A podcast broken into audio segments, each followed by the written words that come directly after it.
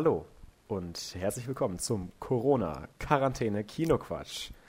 Yay, wir heißen immer noch so. Ja, wir, haben, wir haben uns äh, überlegt, dass wir nicht mitten in der Season den Titel ändern, sondern damit bis zur nächsten Staffel warten, um frisch in die neue Saison reinzugehen. Dass wir jetzt ähm, überhaupt diese Staffeleinteilung gemacht haben, finde ich sowieso ein bisschen interessant, aber ich, ich finde es super. Wir, wir lassen es einfach so, wir lassen es einfach so. Auf jeden Fall. Das passt schon. Fabi, heute reden wir über ganz viele interessante Sachen. Zu einen haben wir zwei, wie ich finde zumindest, recht interessante Hausaufgaben, über die man, über die man schon einiges reden kann. Ähm, so habe ich das zumindest bei meiner Hausaufgabe empfunden. Und zwar haben wir da einmal Perfect Blue und Zodiac. Ähm, des Weiteren ist natürlich wieder die Dark-Besprechung am Start, heute bei Folge 2. Oh ja. Ähm, und da wird es auch sehr, sehr interessant und spannend. Ich kann mir fast schon vorstellen, dass wir noch länger diskutieren als letzte Mal. Ähm, mal schauen, mal schauen. Wir, wir, werden mal drüber schauen.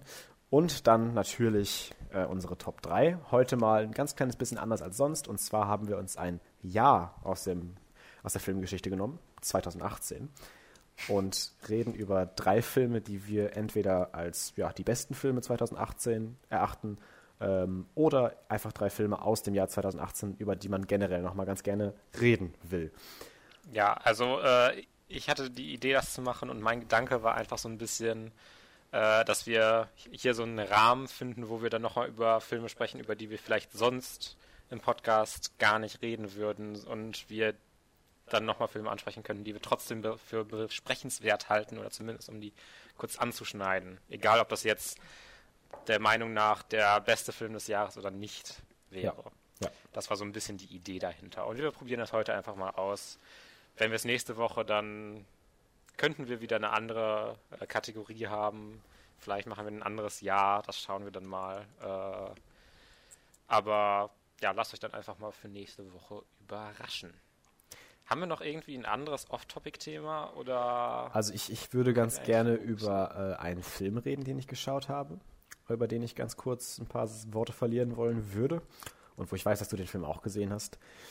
Ähm, ansonsten habe ich aber, glaube ich, gerade nichts weiter, was mir einfallen würde.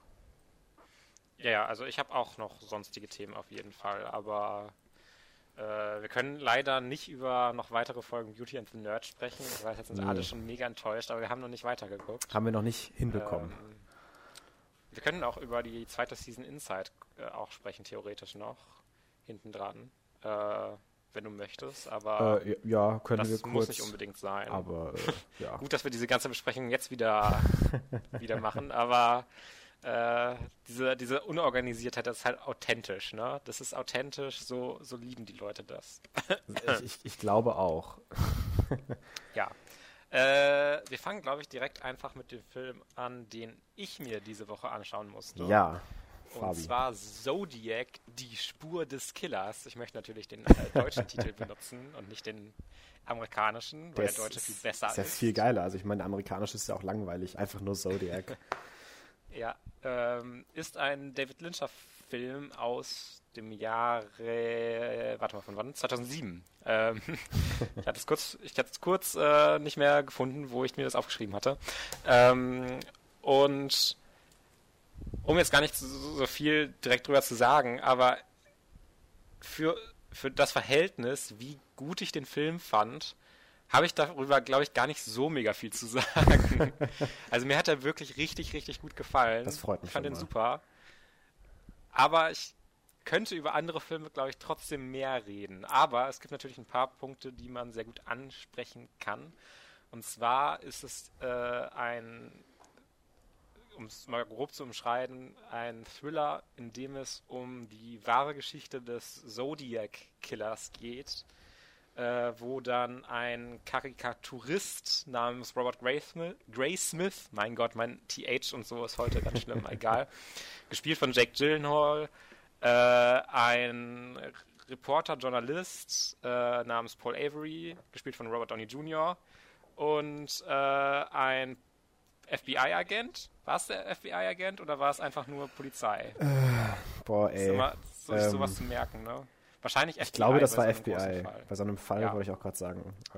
Äh, Dave, Dave to Toshi, das lese ich hier gerade zum ersten Mal. Ich wusste nicht, dass er so heißt. Dave Aber Toshi, ja, genau. Toshi, gespielt von Mark Ruffalo. Äh, und das sind wirklich so die drei großen Figuren. Und ich finde, der Film funktioniert auch vor allem auch, weil er diese charakterstarken Figuren hat, die auch von diesen Schauspielern gespielt werden, die äh, diese charakterstarken Figuren gut rüberbringen.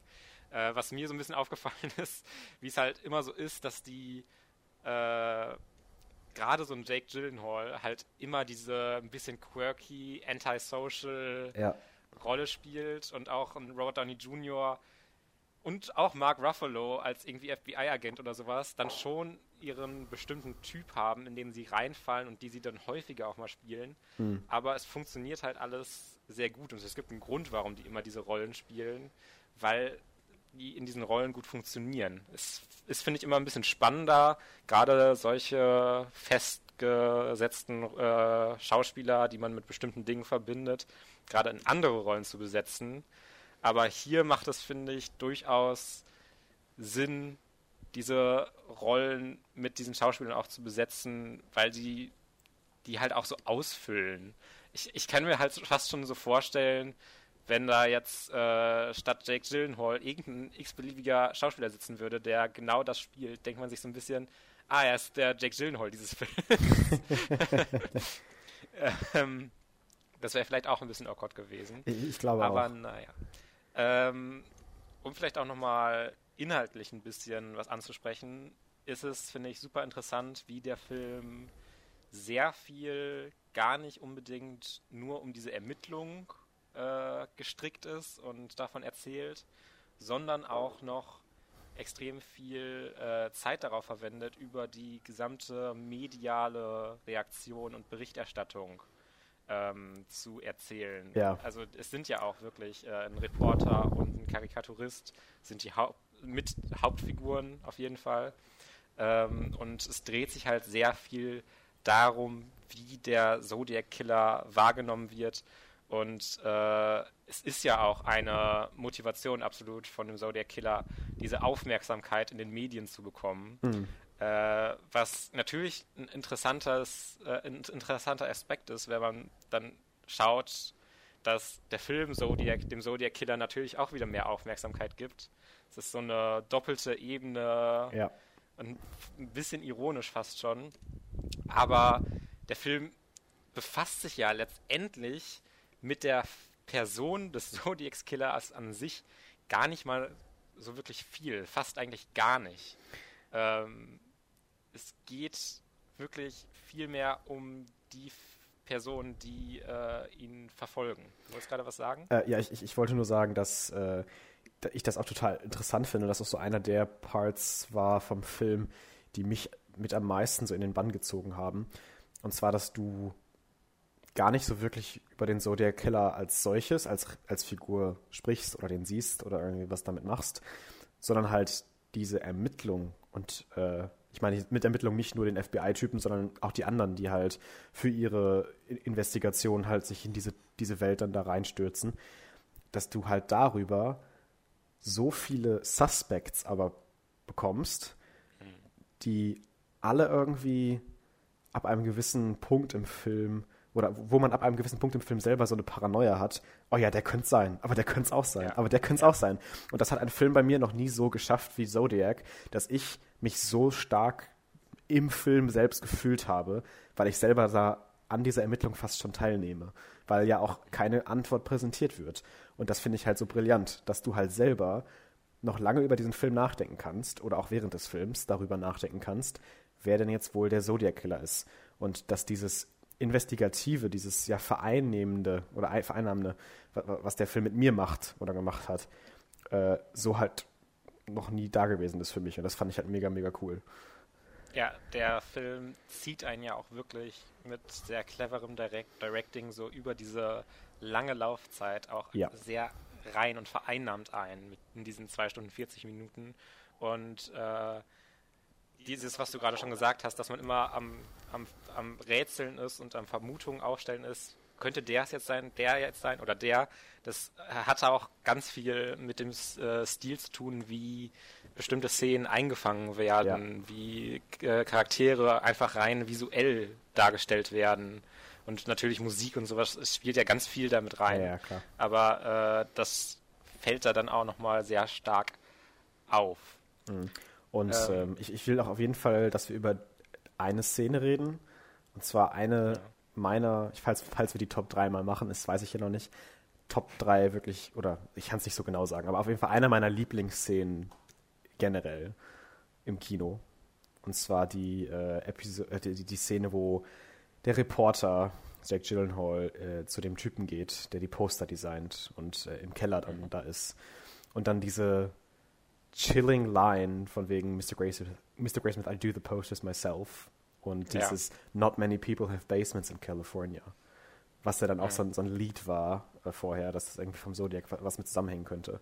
Und die Art und Weise, wie die Szene gefilmt ist, wie der Dialog geschrieben ist, wie das Lighting ist, alles, das Directing, was weiß ich, das Acting, macht das für mich zu einer fast perfekten Szene, wirklich. Weil du bist die ganze Zeit so on the edge of your seat, obwohl nichts passiert. Und ich habe tatsächlich auf YouTube mal äh, dann als, als, als äh, äh, ja, so, so Gimmick fast, äh, die Szene dann einmal äh, nicht recuttet, aber so gesehen, dass halt andere Musik oder gar keine Musik drüber liegt.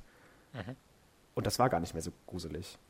Das sah, also es war halt wirklich so, dass du, du durch diese eingefangene Atmosphäre, die die Musik und das Lighting dir bietet und total in Jake Gyllenhaals Kopf drin bist und selber genauso wie er glaubt, oh mein Gott, das ist der Killer.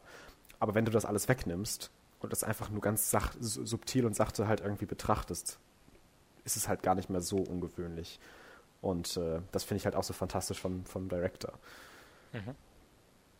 Ja, äh, was ich auch immer super interessant finde, ist in so Filmen zu sehen, wie sich so eine Ermittlung auch einfach hinstreckt und Ja. ewig dauert. Äh, und zwar jetzt nicht nur auf so einer Ebene, es gibt ja durchaus mehrere oder viele sogar Geschichten, wo sich so eine Ermittlung über mehrere Generationen oder sowas erstre erstreckt. Aber hier sieht man ja wirklich auch, wie sie jahrelang am Stück am Ermitteln sind. Und sowas kommt halt oft in solchen Filmen oder in so TV-Krimis nie rüber. Da Ja. ist es meistens so, fühlt es sich so an, als ob die, weiß ich nicht, drei Tage bis eine Woche ermitteln und dann fertig sind. Ja, genau. Dann der nächste Fall kommt. Case of the Week. Und ja, genau. Und äh, hier hat man das sehr zu spüren bekommen, wie lange sie da am Ermitteln sind und wie immer wieder ähm, Beweisstränge äh, ins Nichts führen und da man dann wieder nicht mit anfangen kann und da aber dann wieder was Neues aufkommt, ähm, was sehr interessant auch nochmal, finde ich, zu sehen ist und das Total. auch nochmal realistischer, Hm. meiner Meinung nach, als äh, so der Run-of-the-Mill-Krimi darstellt. Ich, ich finde auch die, die Tagline äh, des Films, There's more than one way to lose your life to a killer, auch einfach so fantastisch, weil das halt natürlich total das Thema ist in dem Film, wie du schon gesagt hast. Es geht gar nicht so sehr um den Killer selbst nur, sondern halt auch einfach um diese Obsession der Figuren, Ja, genau. die die drei aufbauen. Und das auf drei ähnliche Arten und Weisen und doch durch die Figuren halt so unterschiedlich dargestellt, äh, ist halt einfach wirklich, wirklich super gut. Also wirklich, Zodiac ist einer meiner Lieblingsfilme, ähm, weil ich, wie gesagt, selten eine solche Viewing-Experience hatte wie mit diesem Film. Ja, ich, ich dazu muss ich, glaube ich, auch generell noch mal ein bisschen länger drüber schlafen, um so eine Aussage zu klar. machen.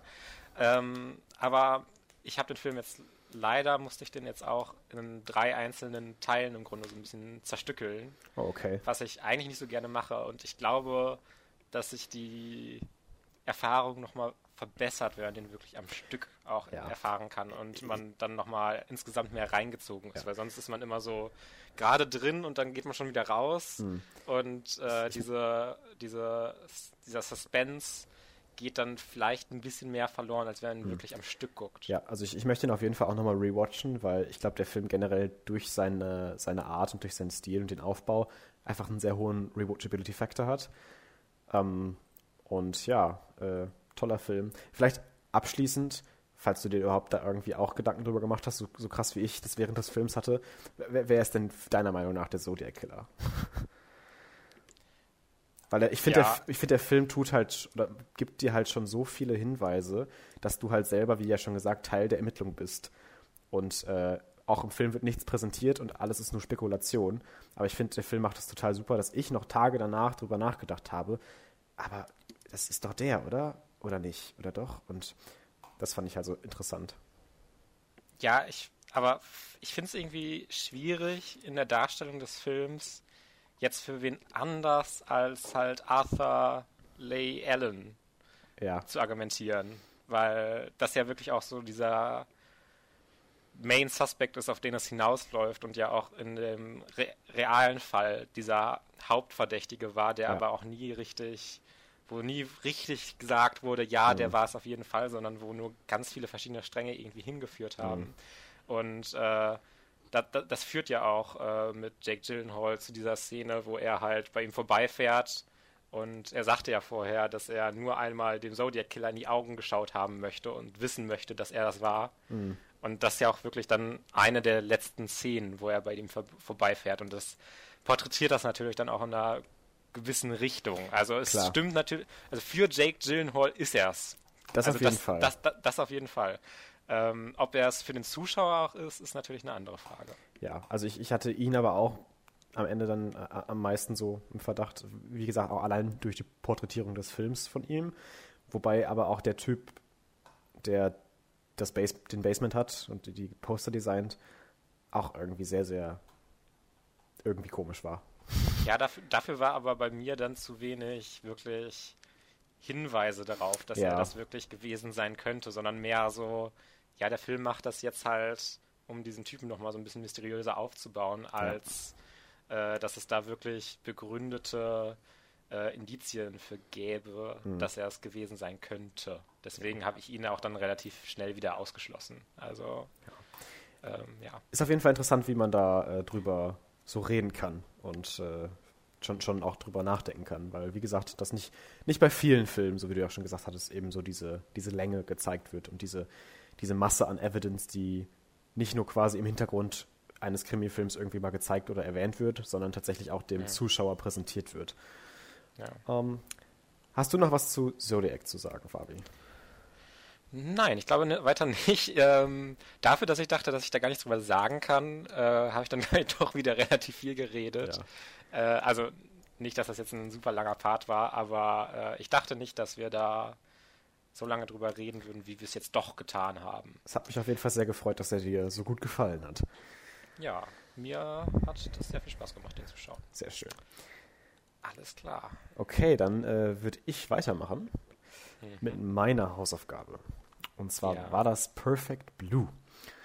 Äh, ein Film, den du schon mal am Rande erwähnt hattest bei unserem Black Swan Video, meine ich. Ähm, Das ist kein Video, das ist ein Äh, Audio. bei der Black, beim, beim, beim Black Swan Segment einer unserer Folgen. So. Ähm, Right. und äh, ich dann natürlich auch mit dem Mindset so ein bisschen da reingegangen bin und gedacht habe, okay, sind die Similarities wirklich so krass oder nicht? Und äh, ja, die sind definitiv da und äh, ich kann dir da auf jeden Fall zu 100% zustimmen. Wenn auch ich sagen muss und würde und auf jeden Fall tue mit Ausrufezeichen, dass mir Black Swan um einiges besser gefällt. Ähm, Perfect Blue hat mir, glaube ich, auf einer sehr äh, objektiven Ebene gut gefallen, als guter Film einfach. Hat für mich aber dann emotional und so vom, ja, wie, wie ich zu dem Film connecte, nicht so viel gegeben tatsächlich. Ähm, da kann ich jetzt auch irgendwie gar nicht so genau den Finger drauf legen, weshalb. Äh, du hattest das ja auch schon mal bei ein paar Filmen, dass ich sehe, dass es gut ist, aber einfach nicht so da drin bin. Ähm, worüber geht's über, worum geht es überhaupt in Perfect Blue? Also Perfect Blue ist halt äh, die Story von, oh, wie heißt sie denn nochmal? Das habe ich mir jetzt natürlich vergessen aufzuschreiben. Mi Mima. Mima. Genau, von Mima. Ist die Story von Mima, einer Popsängerin in einem Trio, äh, aber sie verlässt das Trio, weil sie eine Schauspielerin werden möchte.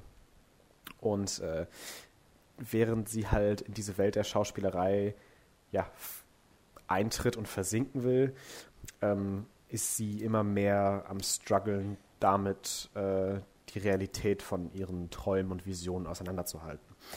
Und äh, all das hat noch was zu tun mit einem sehr obsessiven Fan, der sie immer wieder verfolgt und ihr auflauert und eine Internetseite über sie führt, ähm, sodass in dem Film tatsächlich die, ja, die, dieser Mix aus Hollywood Stalker Movie und weiß ich nicht, Fading Fame vielleicht sogar oder der Struggle nach Fame zusammenkommt mit diesem totalen Realitäts-Mindfuck-Ding. Okay. Ähm, was mir nicht so gut gefallen hat, um da vielleicht mal mit anzufangen, weil, wie gesagt, der Film hat mir ja schon wohl gefallen.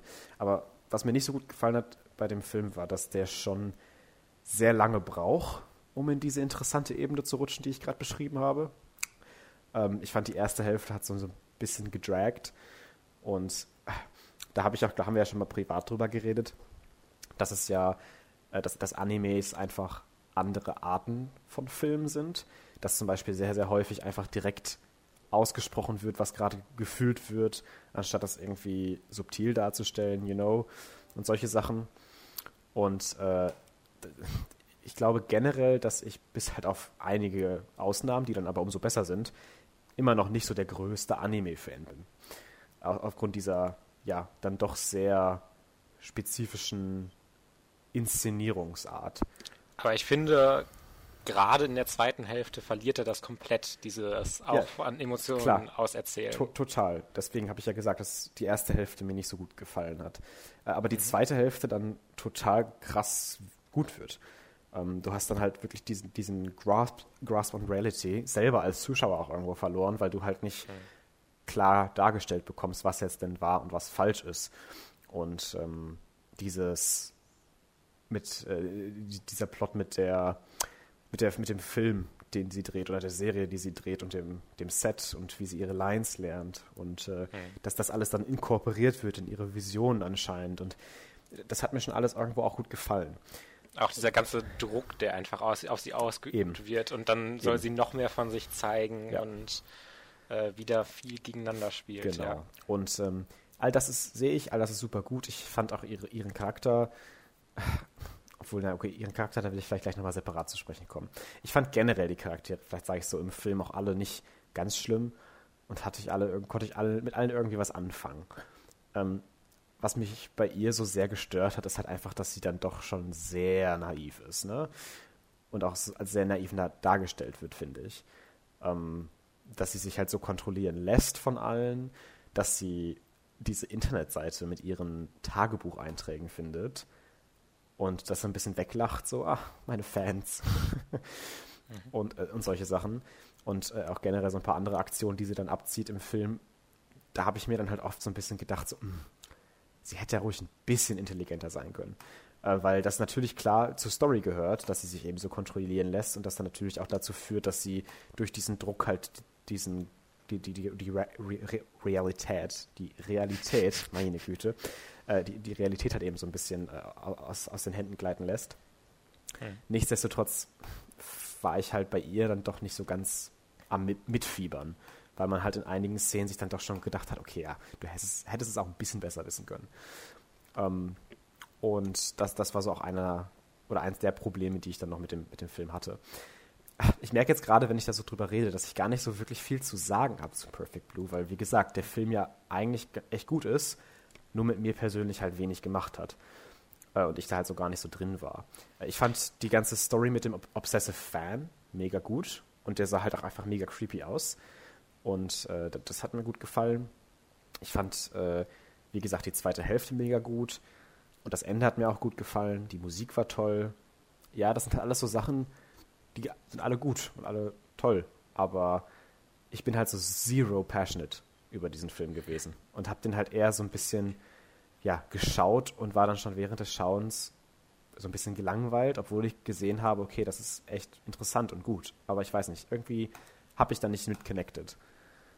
Ja, für mich funktioniert dieser Film halt auch super auf so einer Horrorebene, wo dann sie so ein bisschen die Kontrolle und den Bezug zu ihrer äh, Öffentlichkeitswahrnehmung verliert, mhm. wo der Film total disjointed wird und ganz viele verschiedene Sachen irgendwie äh, auf einmal, äh, nicht auf einmal passieren, sondern durch, durch die Gegend geschmissen werden, wo Szenenübergänge dann auf einmal mhm. passieren und sie ganz woanders wieder ist und man das Gefühl über Zeit verliert. Mhm. Und ähm, das hat bei mir alles sehr gut funktioniert und ich war da dann wirklich sehr dabei. Und äh, gerade auch ihr Charakter so ist, ja, würde ich ähnlich sehen wie du, aber mich stört das nicht so sehr, weil er für mich auch eher diese Projektionsfläche ist, auf die diese Story halt einprasselt, mhm. statt dass sie jetzt irgendwie ein starker Charakter sein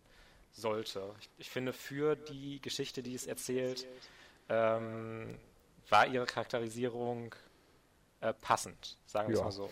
Also, ja, ich kann dir da gar nicht widersprechen. Ich kann das auch total nachvollziehen, wenn andere jetzt sagen, oh mein Gott, so ein toller Film, so ein cooler Anime. Ähm, hab's aber halt selber nicht so, der Film hat mich selber nicht so in den Bann gezogen, wie ich es vielleicht auch gern gehabt hätte, weil der durchaus das Potenzial gehabt hat. Und ähm, ach genau, was ich auch noch sagen wollte, ist, dass mich generell so diese ganze Sache mit, okay, sie war mal ein Popstar, ist dann ausgestiegen, struggelt jetzt und so.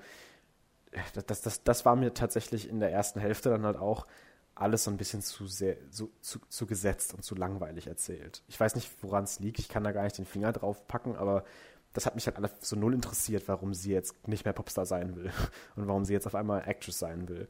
Das war halt so was für mich total Irrelevantes, weil der Rest des Films für mich dann mit der Zeit viel, viel interessanter geworden ist. Und dann immer, wenn man wieder zurück zu diesen Figuren geht und wenn man zurück zu diesem ja, Fame-Ding halt geht von ihr, hat mich das dann wieder so ein bisschen gelangweilt, weil das halt auch sowas ist, was man halt schon so häufig gesehen hat.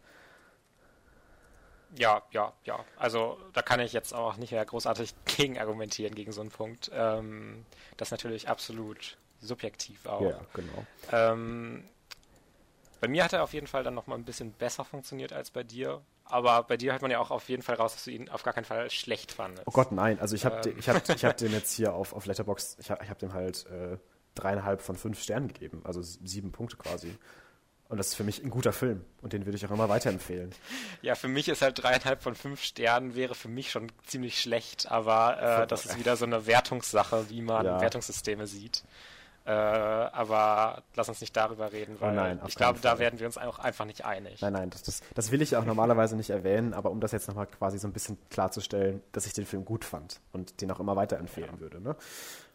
Und äh, ja, ich habe tatsächlich auch nicht mehr irgendwie dazu zu sagen. Ich kann vielleicht noch erwähnen, dass ich den im Original mit englischen Untertiteln geschaut habe. Ähm, ja. Ja. okay. hat, jetzt, hat, jetzt, auch nichts gemacht mit mir, aber naja.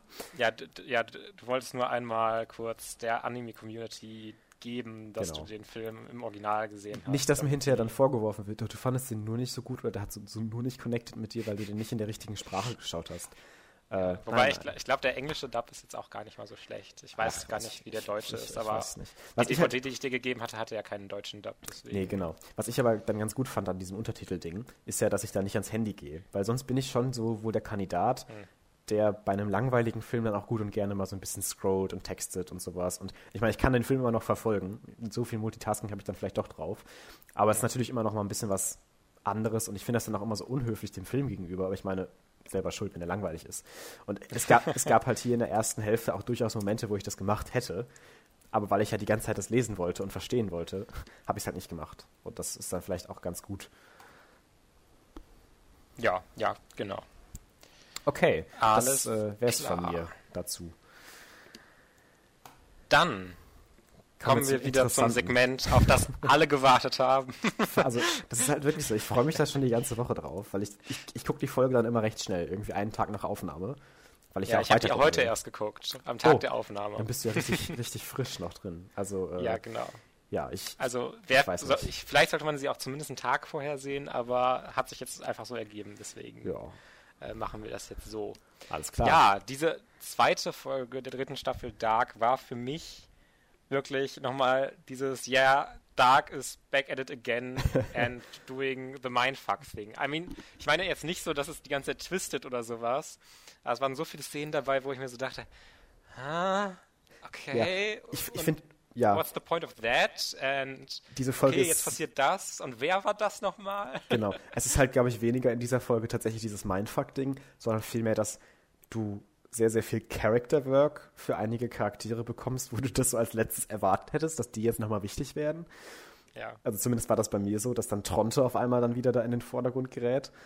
Ähm, ja, was, was ich frage mich auch, was das alles für eine Rolle spielt. Aber wir gehen gleich mal chron chronologisch Ja, wir gehen gleich mal chronologisch durch. Halt, also ich habe hab mir als erstes aufgeschrieben, weil ich meine, das ist vielleicht bei Dark auch immer so mit das Interessanteste. Wir haben eine neue Zeit gesehen. Und zwar die Zeit kurz nach der Apokalypse Also nicht 2053, ich weiß gerade nicht genau, wo das in der Zukunft sonst immer gespielt hat nach der Apokalypse, sondern wirklich ein paar Monate danach. Und ähm, das fand ich erstmal super toll gefilmt und mega hochwertig von den Sets, weil das wirklich so aussah, als wäre da gerade irgendwie eine Atomapokalypse gewesen. Und mhm. dass du dann die Polizisten da stehen hast, beziehungsweise das Militär und äh, diese Camps, die die sich da errichtet haben, fand ich alles schon ziemlich, ziemlich cool. Und äh, auch generell weiß ich immer noch nicht, weiß ich noch gar nicht so ganz genau, was ich mit dieser Zeit anfangen soll. Also wir sehen ja, dass Claudia während dieser Zeit diesen Bunker äh, zur Mindmap macht, die, die Jonas am Anfang der, der, irgendwann in der ersten Staffel ja, glaube ich, dann gefunden hat, ne? Ja. Und wir sehen auch, wie sie dieses ähm, Gottpartikel beschreibt und das, das erklärt in dieses Funkgerät oder dieses Voice-Gerät, was dann ja. Jonas sich ja in der zweiten Staffel, glaube ich, angehört hat. Und ähm, das ist halt so ein bisschen die einzige Connection oder die einzige Relevanz, die ich dieser neuen Zeitebene so ein bisschen zuordne. Und ansonsten weiß ich da auch noch nicht so, was abgeht, ne? Weil wir da natürlich auch wieder unterschiedliche Charaktere haben, die da so ihr Ding durchziehen und ich weiß nicht. Ich finde es ziemlich interessant. Was sagst du dazu, zu dieser neuen Zeit? Ja, ich fand es auch sehr interessant. Auch diese ganze Militärszone, die da erstmal drum gezogen wurde, ja. äh, wie wir das sehen, dann aus Perspektive von was Franz nee, Franziska war eine andere, ne? Das Elisabeth. die Schwester. Elisabeth, genau. Ja, äh, ja Elisabeth. Und, und, Peter, also ihr Vater. Und Peter, genau, der Vater.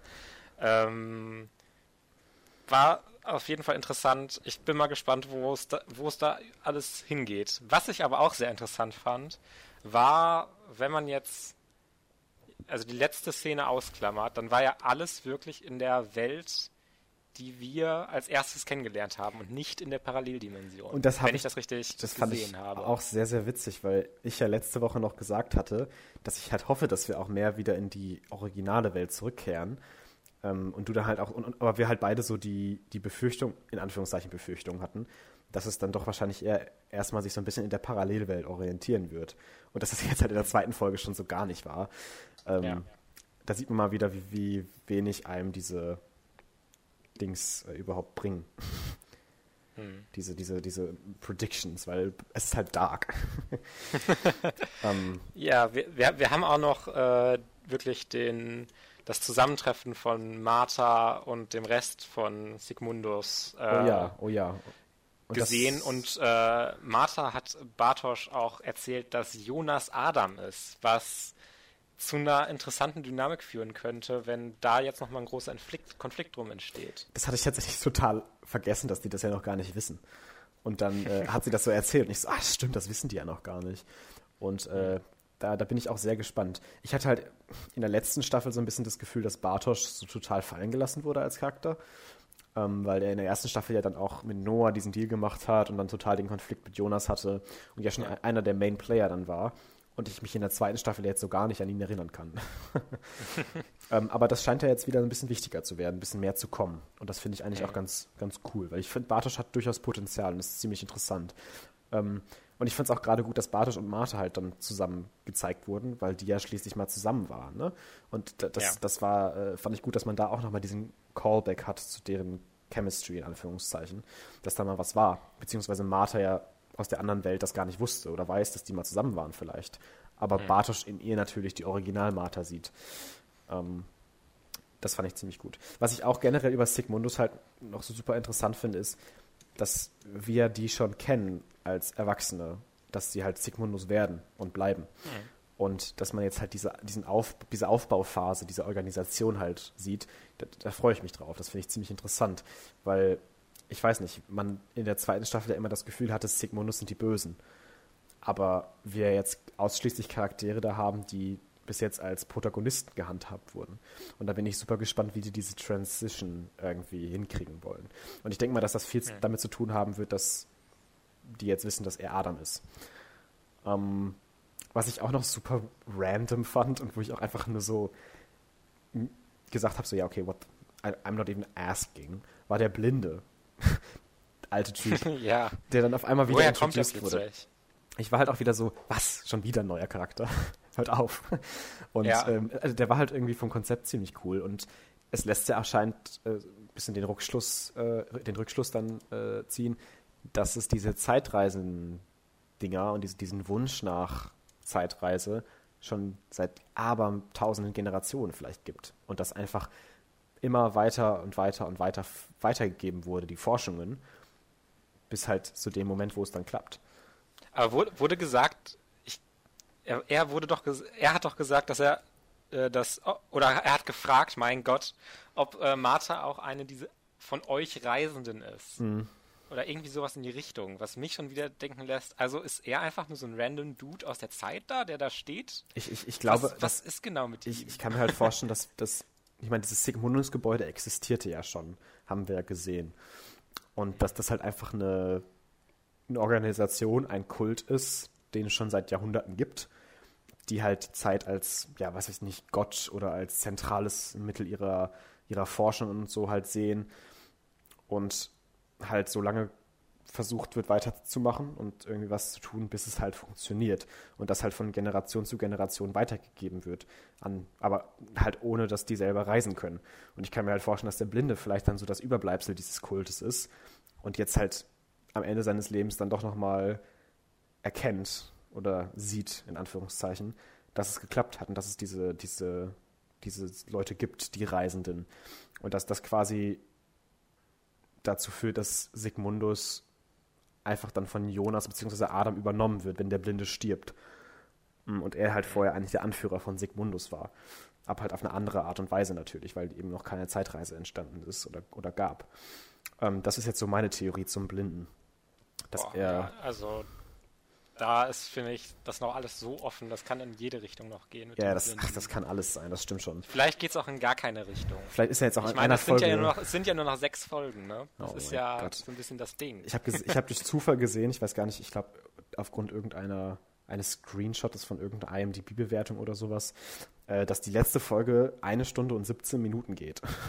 Ja, ja, GT, ja, hatte ich auch schon gesehen. Und äh, ich bei den anderen Folgen weiß ich es nicht, aber da kann ich mir auch vorstellen, dass die einfach dann mal länger gehen. Ich glaube, das ist aber die längste Folge. Ja. Die letzte. Ja. Nee. Ähm, ähm, warte, was wir, seh, wir, wir, sehen auch noch in der Folge Mats Beerdigung. Ja. What the fuck? Woher kommt das denn plötzlich? Was spielt das jetzt für eine Rolle? Warum ist das jetzt da? Warum sind Tronte und Jana wieder wichtig? Ähm, das waren halt so zwei Figuren, äh? die ich so vergessen hatte, weil die in der letzten Staffel halt auch so unwichtig waren. Ja. Und aber jetzt halt auf einmal wieder so total in den Vordergrund gehen. Und ich habe hier in meinen Notes habe ich geschrieben, Character of the Week ist halt Tronte. Weil er halt sowohl damals in den 80ern als auch in der Gegenwart, in Anführungszeichen, also nach der Apokalypse, ja wichtig in Erscheinung tritt. Und auch, äh, dass wir in der letzten Folge ja eigentlich gesehen haben, wie die Jugendlichen äh, aus dem Bunker in der anderen Welt Mats finden das ist ja jetzt auch noch gar nicht wieder aufgegriffen worden. Und dass man jetzt quasi Mats Beerdigung sieht, das hat ja auch irgendwie was zu tun, dass Mats dann anscheinend doch noch irgendwie eine Relevanz hat. Äh, oder zumindest der Case um Mats. Ja, und, ähm, probably. Ich bin halt. Es wurde übrigens auch, äh, bevor wir das vergessen zu sagen, ähm, es wurde auch gesagt, dass der ältere Jonas äh, nie in Marthas Welt war oder sich zumindest nicht daran erinnern kann, dass er je in Marthas Welt war. Und das war ja. Und sie dafür sogar so richtig angeht. Also, genau. Äh, wir hatten erst so gedacht, ist ein bisschen weird, dass er diese Re Reaction hat, aber ich war mir noch nicht so ganz sicher, ob das jetzt die unbedingt eine narrative Intention direkt hat. Aber hier wurde es ja jetzt wirklich nochmal bestätigt, ja. dass Jonas wirklich richtig verwirrt davon ist, dass Martha davon spricht, dass er in einer anderen Welt war, was das, äh, auch wieder ja, interessant ist. Hatte ich ja letzte Woche schon gemutmaßt, dass es äh, irgendwie genau, noch ja. was, was sein sollte. Genau. Ähm, ja, also wie gesagt, um, um vielleicht die Vergangenheitssache mit Sigmundus und so da abzuschließen, so ein bisschen, ähm, dass das auf jeden Fall super interessant noch wird, wie sich das weiterentwickelt und auch mit Martha. Und äh, ich mir halt immer noch vorstellen kann, jetzt noch mehr, dass wir definitiv die Creation of Adam, also wie Adam entsteht, in Anführungszeichen, mit seinen Narben und so, ja. schon sehen werden. Ähm, ja, das wird irgendwie mit dem Konflikt dann mit dem Rest ja. von Sigmundus vielleicht zu tun haben. Ja, genau. Äh, aber bin ich mir auch mal sehr gespannt. Um da vielleicht weiterzumachen mit Adam. Ähm, ich hatte ja letzte Woche schon gesagt, dass ich glaube, dass ähm, Martha aus der Parallelwelt, wenn sie alt ist, zu Eva geworden ist, so wie Adam in der anderen Welt. Und dass die okay. beiden quasi gegenüberstehen und das Gleiche in Anführungszeichen sind, nur für die anderen Welten jeweils. Und das scheint ja, also noch nicht direkt, aber so fast bestätigt zu sein, weil wir am Ende sehen, wie sie in dem gleichen Raum quasi steht, mehr oder weniger, wie Adam in der normalen Welt sein Zuhause quasi hat. Mhm. Und äh, auch da diese ganzen Bilder und Charts und Namen sogar auf dem Boden da irgendwie äh, hat. Und ähm, da bin ich jetzt mal sehr gespannt, wie man diese Connection noch äh, weiter ausbaut. Ich kann mir sehr, sehr gut vorstellen, dass wir Szenen zwischen Adam und, und der alten Martha haben werden. Ja, und wir haben ja auch noch, vor allem, es hing da ja auch noch ein Gemälde von Adam und Eva an der Wand. Oh ja, genau, stimmt. Ähm, was wieder zu Spekulationen führt, weil wir sehen im, ja im Intro, sehen wir auch schon diesen Apfel mehrfach, der mhm. irgendwie gegeben wird. Das spielt ja alles so ein bisschen rein in die verbotene Frucht, Adam, Eva, dieses gesamte Schöpfungsding. Äh, ja. Könnte zu ganz vielen verschiedenen Sachen noch führen, ähm, aber es wird si sicherlich wichtig. also ich, ich, ich, kann mir halt auch vorstellen, dass das als generelle Grundmetapher und Grundstory vielleicht auch übertragen werden könnte. Also, dass wir halt auch so, sowas haben wie das Paradies, was beide irgendwie erstreben mit ihren Zeitreisen. Und äh, beide da irgendwie ja, ihre ganz eigenen Sachen irgendwie verfolgen und vielleicht sogar mit einer unbekannten dritten äh, Institution irgendeiner Art und Weise äh, noch im Clinch stehen. Ich weiß es nicht. Ähm, ich bin, ich bin, ich bin immer noch sehr, sehr gespannt. Ja, auf ähm, jeden Fall. Also es gibt super viele Aspekte, die interessant sind. Äh, was ich auch noch mal kurz ansprechen wollte, in 2020 war das ja, glaube ich, kurz hm. nach dem äh, nach der Explosion in Winden, scheint sich Claudia auch noch um Regina zu kümmern? Fragezeichen. Ja, war das? Ja, Waren das die beiden? Ja, ja ne? Äh, wo ich mir auch so dachte, und dann wird Regina umgebracht. Das war auch so ein Mindfuck. Ich dachte auch so. Und ich dachte mir so, what the fuck, was passiert denn hier gerade? Was hat das gerade? Und der Typ labert auch noch irgendwas davon, dass das besser für sie sei. Das ist ja, das ist ja Tronte. Das ist ja der erwachsene Tronte. Ist es Tronte? Okay. Ja, genau. Ja. Der ja. ja herausgefunden hat, oder irgendwie wusste schon anscheinend, oder wir haben jetzt herausgefunden, dass er ja der Vater von Regine ist, weil er ja seine Frau ja. Jana mit Claudia betrogen hat. Ja. Und dass er, und das finde ich super interessant, er sagt dann ja, er bringt sie um, damit er sie retten kann. Und da frage ich mich halt, woher weiß er das? Von wem weiß er das? Hat er mit Claudia geredet oder sowas, mit der Alten? Aber ähm, hat, hat, hat er auch nicht noch gesagt, dass sie ihm das gesagt habe? Äh, vielleicht meint er mit sie. Also das, also, also ich meine, sie hat, er hat wirklich, glaube ich, nur gesagt sie, also keinen Namen oder sowas. Aber ich kann mir halt dann vorstellen, dass es, dass mit sie durchaus Claudia gemeint sein könnte. Ja, das würde jetzt auch meine erste Assoziation sein. Oder halt aus der anderen Welt äh, Dings, die alte Martha.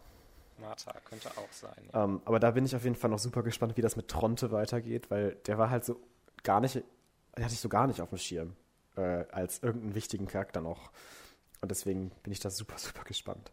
Ähm, äh, es, es, gibt auch, gab auch wieder so eine Szene, wo diese drei verschiedenen Generationstypen. Die Unbekannten, ins, genau. Ins AKW kommen und ähm, what the fuck, was ist das alles? Was war, was? Da habe ich mir auch ein bisschen was zu aufgeschrieben. Und zwar äh, bringen die ja okay. die Assistentin um. Und, halt auch, ja. und auch immer so, dass der mittlere Typ, das Zentrum der, der drei vielleicht, keine Ahnung, äh, mit diesem äh, Erwürg-Ding, wie heißt das Ding? Gibt es einen Namen für? Ja, da gibt es einen Namen für, ich weiß es aber gerade nicht. Aber dieses Wirkband halt. Das äh, Wirkband. und die anderen beiden dann immer so ihre Hände falten vor dem Körper und sich dann da einfach so hinstellen und das dann kurz, als ob die kurz beten würden oder sowas, keine Ahnung. Und er hat ja gesagt, und ich weiß gerade nicht, ob er das in der letzten Folge auch gesagt hat, der, der, der, der, mittlere Unbekannte. Die Hölle ist leer und alle Teufel sind hier. Und mhm. das hat mich so ein bisschen in die Richtung gebracht, als dass ich glaube oder, oder mir denke, dass die vielleicht die Sünder bestrafen wollen oder dass sie Rache üben wollen für irgendwas, dass sie halt die Teufel, die jetzt hier auf der Welt sind, umbringen, wie zum Beispiel den AKW-Leiter, jetzt die Assistentin und dass das alles irgendwas mit dem AKW zu tun hat und die halt quasi die Sünder bestrafen wollen. Vielleicht sind die so eine Art Söldnergruppe, die Zeitreiseverbrechen aufklären will. Ach, keine Ahnung. It's it's a lot. It's, It's a lot, really like a lot. always. Aber es war wirklich für mich dieses Mal nochmal größer, dieses Ding. What the fuck is happening? Wir haben halt ja. auch noch eine große Szene gehabt, wo äh, Katharina oh, auf ja. den alten Ulrich trifft. Ja. Ähm, in der Psychiatrie. Und sie äh, lässt ihn einfach zurück. Also ich hätte halt irgendwie gedacht, dass sie so Anstalten macht, ihn dann mitzunehmen, wenigstens. Aber sie geht ihn ja wirklich einfach nur besuchen und geht dann wieder. So. Also es ja. ist halt so, also man sieht halt auch keine Diskussion, wie sie irgendwie sagt, ich, ich will dich hier rausholen und so. Es ist halt einfach wirklich so, als ob es ein ganz normaler Besuch ist. Und das fand ich halt schon so ein bisschen crazy. Also, ich fand die Szene super toll und äh, mega cool irgendwie und auch durchaus emotional. Aber irgendwie war das dann auch so plötzlich wieder vorbei. Und da bin ich jetzt mal gespannt, ob die beiden dann, dann noch irgendwie was unternehmen zusammen.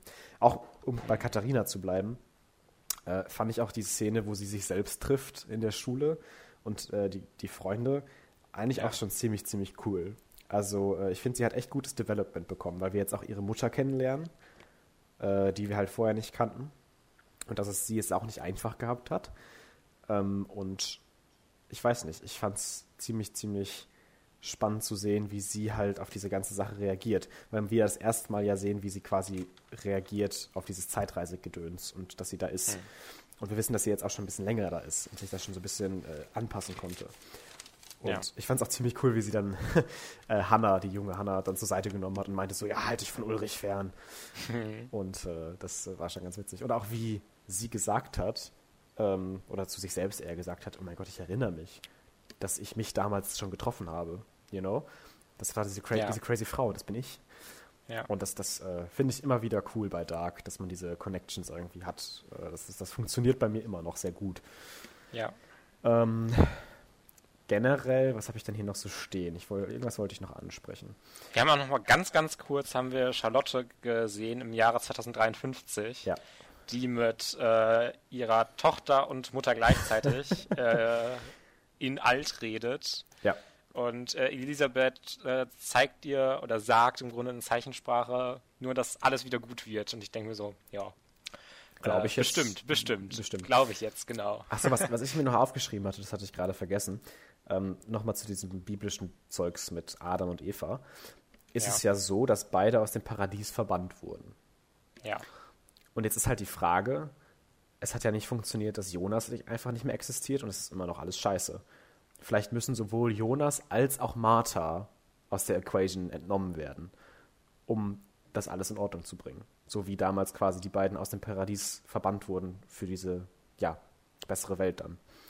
Hm, das könnte durchaus sein, ja. Und äh, weil ja auch bei beiden irgendwie immer gesagt wird, dass, dass äh, sie halt so wichtig sind und die Re Re Relationship total wichtig zu sein scheint, kann ich mir halt vorstellen, dass es irgendwas mit den beiden zu tun hat.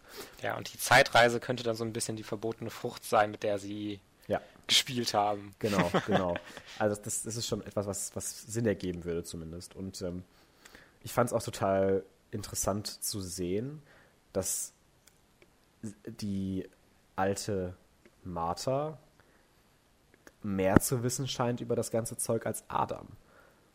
Weil sie hat da ja so richtige Charts auf den Boden geprintet, die auch auf beide Welten anzuwenden sind. Also sie, sie scheint schon länger aware zu sein dass es halt diese Parallelwelt gibt, die mit der anderen oder mit ihrer Welt zusammenhängt. Mhm. Und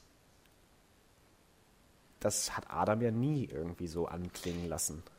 Ja, weil, aber das ist ja auch das Merkwürdige, dass halt Jonas äh, sich nicht mehr dran erinnern kann, was auch immer das für eine Storyerklärung haben wird, äh, in die andere Dimension gereist zu sein aber Martha weiß da schon so voll Bescheid. Es ist, äh, ist echt wird ein, ein interessanter crazy. Aspekt. Also äh, wie das alles aufgelöst wird, äh, bin ich auch mal wieder sehr gespannt, wie hm. ich glaube ich schon zehnmal zu Storylines bei Dark gesagt habe. Aber auf jeden Fall. Man, man, man hat auch so wenig, was man konkret sagen kann, weil es ist ja halt einfach alles irgendwie Spekulation.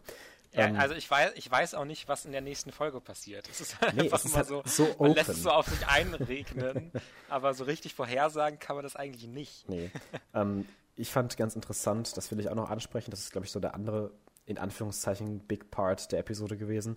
Äh, Peter und Elisabeth und Noah, der junge Noah.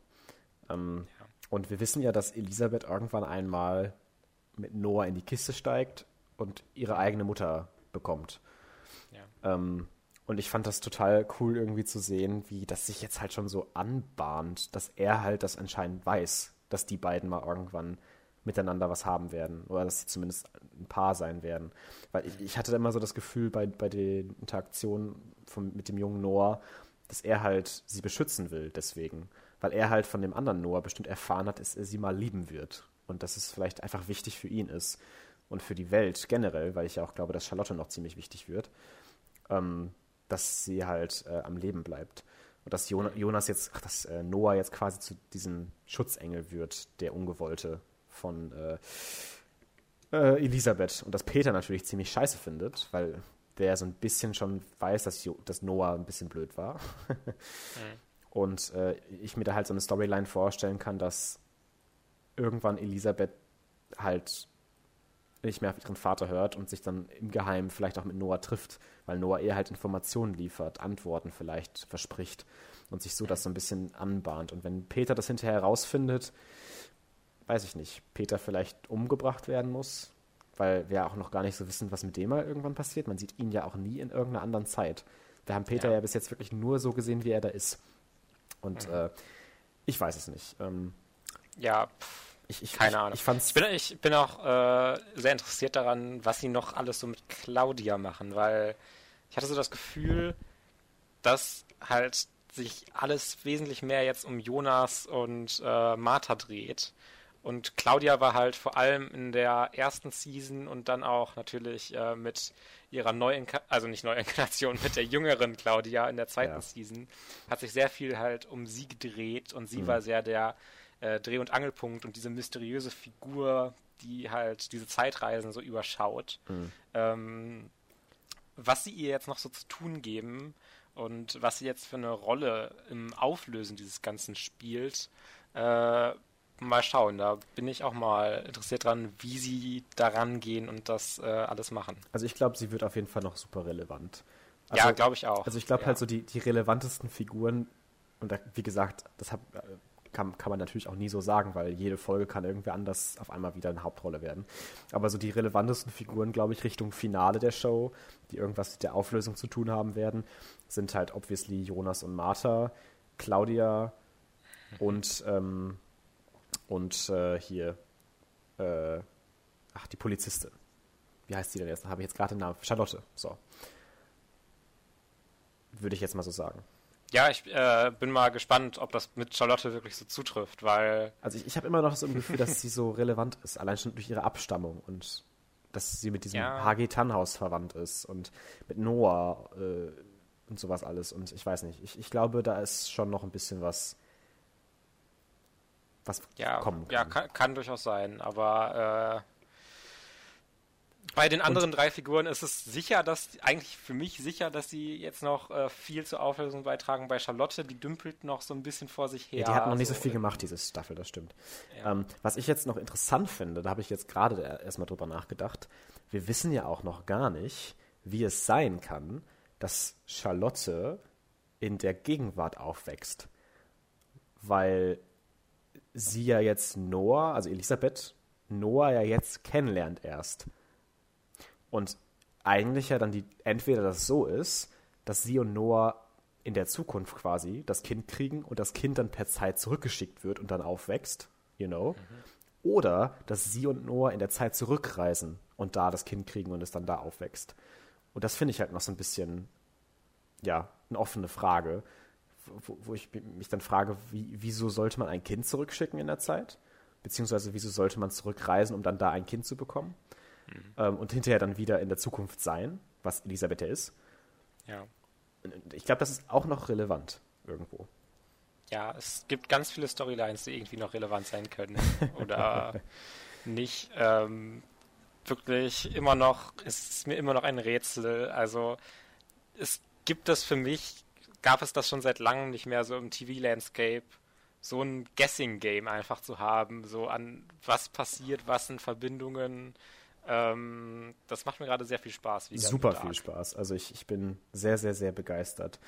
Und ähm, um das vielleicht erstmal abzuschließen, weil wir jetzt, glaube ich, schon wieder ziemlich lange darüber reden und das auch zu nicht mehr viel führen wird, außer, ja, ich freue mich auf das und das und das, ähm, will ich nur noch einmal äh, sagen und praisen, wie gut diese Serie gefilmt ist. Mhm. Und äh, was für Vibes die, die Serie so, so mir gibt und hat. Und ähm, noch einmal sehr, sehr dankbar dafür sein, dass es so etwas in der TV-Landscape und auch in der deutschen vor allem gibt. Ja, wirklich. Also sehr, sehr beeindruckend. So, ich glaube, mehr habe ich jetzt auch nicht zu sagen. Zumindest habe ich nichts mehr in meinen Notizen. Ja, ich habe auch nichts mehr in meinen Notizen. Ich glaube, wir sind die wichtigsten Plotpunkte auch alle durchgegangen, weil ja. diese Folge war ja wirklich nochmal weiß ich nicht. Ich war auf jeden Fall sehr verwirrt, auch ja. wenn gar nicht so ein großer Twist oder sowas passiert. Mhm. Ich glaube, es baut auch einfach sehr viel nochmal die nächsten Folgen auf und wie es sich dann wir haben immer äh, noch, weiterentwickelt. Wir haben immer noch so viele Figuren nicht gesehen, die wichtig sind. Also wir haben den normalen Noah nicht gesehen. Wir haben immer noch nicht, äh, die alte Claudia haben wir nicht wieder gesehen. Ja, aber ich habe ich hab schon vermutet, dass wir Noah jetzt erstmal länger nicht sehen, weil er halt getötet wurde. Man und sie dann erstmal ja. ein bisschen warten, bis wir Noah wiedersehen. Ich bin auch äh, sehr gespannt. Aber ich, ich mochte Noah. Aber ich mag den jungen Noah auch ziemlich gerne mittlerweile. Von daher. Hm, okay. Okay, lass uns aufhören. Ich, man, rutscht, man, man, man, rutscht, man rutscht schon wieder so ab in diese ganzen anderen Charaktere und will über alles so jeden Kleinscheiß reden. Aber äh, ja. egal, das können wir nächste Woche weiterführen. Ja, nee, dafür ist doch dieses Segment eigentlich auch da. Weil hier können wir wirklich dann mal jede Folge richtig in die Tiefe gehen und darüber diskutieren. Ähm, aber aber sind, sind wir ja schon. Und ich, ich glaube, äh, ich, ich bin ja. satisfied. Ja, ich auch auf jeden Fall. Ähm, dann lass uns auch weitermachen. Äh, wir haben uns jetzt so lange mit Dark beschäftigt. Äh, und zwar mit unseren drei Filmen aus 2018, die wir für besprechenswert halten. Das ist jetzt der Titel, den ich gewählt habe. äh, bei Felix ist es, glaube ich, ein, mehr eine Top drei ja. Filme von 2018, glaube ich, weil so wie wir das abgesprochen haben, war es auch nicht so ganz eindeutig, was wir meinen. Aber deswegen haben wir hier vielleicht zwei verschiedene Sachen und ich habe mir halt tatsächlich auch einfach so sechs Filme aus 2018 aufgeschrieben, wo ich jetzt mal nochmal so spontan so ein bisschen gucke, welche ich nochmal äh, interessant finde, kurz mhm. anzureißen oder ja. Ähm, ja, auch hoffe ich, dass du keinen Film davon erwähnst, weil dann würde ich zu einem anderen widerspringen und sowas. Äh, wir gucken einfach mal. Alles klar, ja, wer, wer will denn anfangen? ähm, ja, ich fange gerne an. Wenn Alles du schon klar. so fragst, dann fange ich einfach mal an. Und zwar fange ich an mit Burning. Äh, ein koreanischer Film auch aus dem Jahre 2018, wie, wie, wie es sehr wichtig ist zu diesem Ranking. Also Ranking ist bei mir ja nicht so ganz, aber dazu zu sagen ähm, der super interessant ist, weil Burning, es ist ein Slow Burn, ein oh absoluter Slow Gott. Burn, verstehst du? Hm, ich, ich verstehe sehr gut. ähm, der Film geht zweieinhalb Stunden und hat an, in seiner Oberfläche gar nicht so mega viel Plot wirklich. Es passiert nicht so total viel. Und äh, ich finde auch den Trailer zu Burning total misleading, weil es wirkt so, als ob das dieser total schnelle, ähm, coole Thriller-Film ist. Äh, und das ist, finde ich, so gar nicht. Sondern der Film ist sehr, sehr vage und sagt dir auch nicht so hundertprozentig, was jetzt passiert ist, sondern du musst schon so ein bisschen selber mitdenken und interpretieren, mhm. wie der Film dir bestimmte Sachen vorsetzt und wie du sie interpretieren sollst. Ähm, es ein super interessantes Projekt auf jeden Fall, der äh, auch unfassbar langsam an Stellen, finde ich, ist, äh, weil er halt gar nicht so mega viel erzählt und dann das alles in so ausufernden Shots hat, wo jetzt nicht immer Schnitt, Schnitt, Schnitt und äh, Story, Story, Story ist, sondern den sehr wirken lässt. Und ähm, es ist ein wirklich ich würde schon sagen, toller Film, weil er halt so, so was Besonderes für mich auch ist, weil er dieser, mhm. die, so was ganz Besonderes ist in so Sachen Slow Burn, weil es äh, in so eine Richtung geht, äh, die ich vorher nicht so richtig vorher wahrgenommen habe, dass du wirklich dann mit dem Film dann im Kopf noch irgendwie dann schlafen gehst oder sowas noch so ein bisschen drüber nachdenkst, mhm. ja, was hat der Film jetzt gezeigt? Wie hat er jetzt irgendwie meine Meinung lenken wollen und welchen Elementen, die mir der Film präsentiert, glaube ich jetzt und welchen nicht. Mhm. Es ist äh, sehr interessant.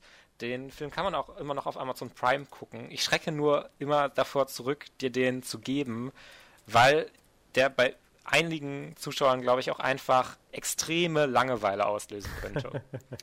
ähm, ich bin auch ganz froh, dass ich den im Kino gesehen habe, weil sonst hätte ich sicherlich auch mehrfach so ein bisschen mein Handy gezückt und dann mhm. wirkt der, glaube ich, auch nicht ganz so gut, wenn man schon sein Handy so raus hat und so ein bisschen textet und guckt, la, la, la, la, äh, und der Film fast schon so ein bisschen bei, nebenbei Dingen wird.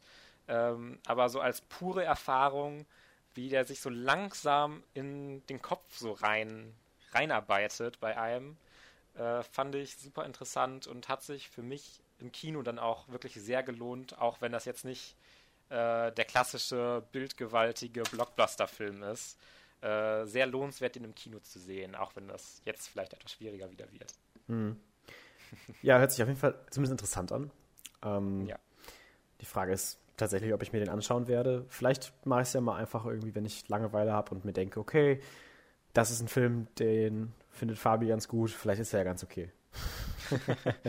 ja, also man muss halt wirklich in so einer Stimmung sein, wo man das auf sich wirken lassen kann. Wenn man jetzt, äh, aber ich glaube, du weißt schon, was ich meine. Ja, ich dass weiß, man was du jetzt meinst, nicht äh, irgendwie einen Actionfilm erwarten sollte, sondern schon so, ja, jetzt was Langsameres kann ich jetzt auf mich wirken lassen. So ein Mindset ja. braucht man für ja. einen Film auf jeden Fall. Gut, Gut. dann äh, mache ich vielleicht mal mit meinem dritten Platz weiter, weil bei mir ist es ja tatsächlich so eine Art Ranking geworden. Ähm, nächstes Mal sprechen wir uns einfach ein bisschen besser ab. ähm, und zwar ist bei mir auf dem dritten Platz für 2018 Annihilation. Ähm, ah, ja. Da habe ich ja auch schon mal drüber geredet, glaube ich, kurz. Das ist, äh, ich glaube, während der Filmmusik äh, Top 3, die wir mal hatten. Ja, stimmt, ähm, ja. Und äh, der Film macht super, super viel cooles Zeug. Ähm, ist super eerie, hat so krasse Stimmung, die er aufbaut mit der Musik, die ansonsten irgendwie total aus diesen Indie-Songs besteht und dann am Ende auf einmal so richtig krass auftritt während des, des Finales. Mhm. Ähm, und ist auch ansonsten einfach so ein toller Film, der besprochen werden kann, über den man reden kann, ähm, mhm. nach dem Schauen. Also ich erinnere mich, ich habe den Film ich glaube, mittlerweile viermal gesehen, weil ich den halt auch immer meinen Leuten dann zeigen möchte. Und danach haben wir mindestens immer eine halbe Stunde, Stunde dann halt nochmal über diesen Film geredet, weil halt so, so viel Erklärungsansätze und ja, so viel von der Metaphorik, von den Symbolen äh, einfach noch, ja, nicht klar ist und wo man auch gerne und viel noch drüber reden kann. Und das mag ich bei diesem Film sehr, sehr gerne. Und äh, deswegen ein, sowieso einer meiner Lieblingsfilme. Tatsächlich sind alle drei Filme hier auf der Liste. Das äh, finde ich ganz witzig. Auch in meiner Top 50. Ähm, mhm. Anscheinend ist 2018 ein gutes Jahr gewesen. Äh, und deswegen habe ich äh, Annihilation auf den dritten Platz gesetzt. Ja, Annihilation hätte ich mir auch noch aufgeschrieben. Und das Einzige, was ich da jetzt noch zusagen möchte, ist, dass ich es unglaublich schade finde, dass der nicht in Kinos lief. Weil das Sehr. audiovisuell auf einer großen Leinwand mit geilem Sound. Wäre nochmal wirklich Der so Gänsehautfaktor hoch 20. Ja, ja. Also wirklich. Ähm, sehr, sehr schade, dass es jetzt direkt nur so auf Netflix gedroppt wurde. Äh, aber auch vor allem, weil das so ein toller Film ist, der sich von dem, was ich gehört habe, auch so komplett vom Buch unterscheidet. Ja, das ist äh, der ganz das, anders ist. Das ist doch auch, ist das auch eine Trilogie, oder? Meine ich. Ja, ja ich glaube schon. Ähm, ist auf jeden ja. Fall, äh, ja, ich weiß ja, dass du den auch sehr gern magst. Ja, das stimmt. Gut, dann mache ich mit einem anderen Film weiter. Und zwar einem Film, den wir beide geschaut haben im Kino und beide nicht so mega begeistert waren. Okay. Und zwar Bad Times at the El Royale.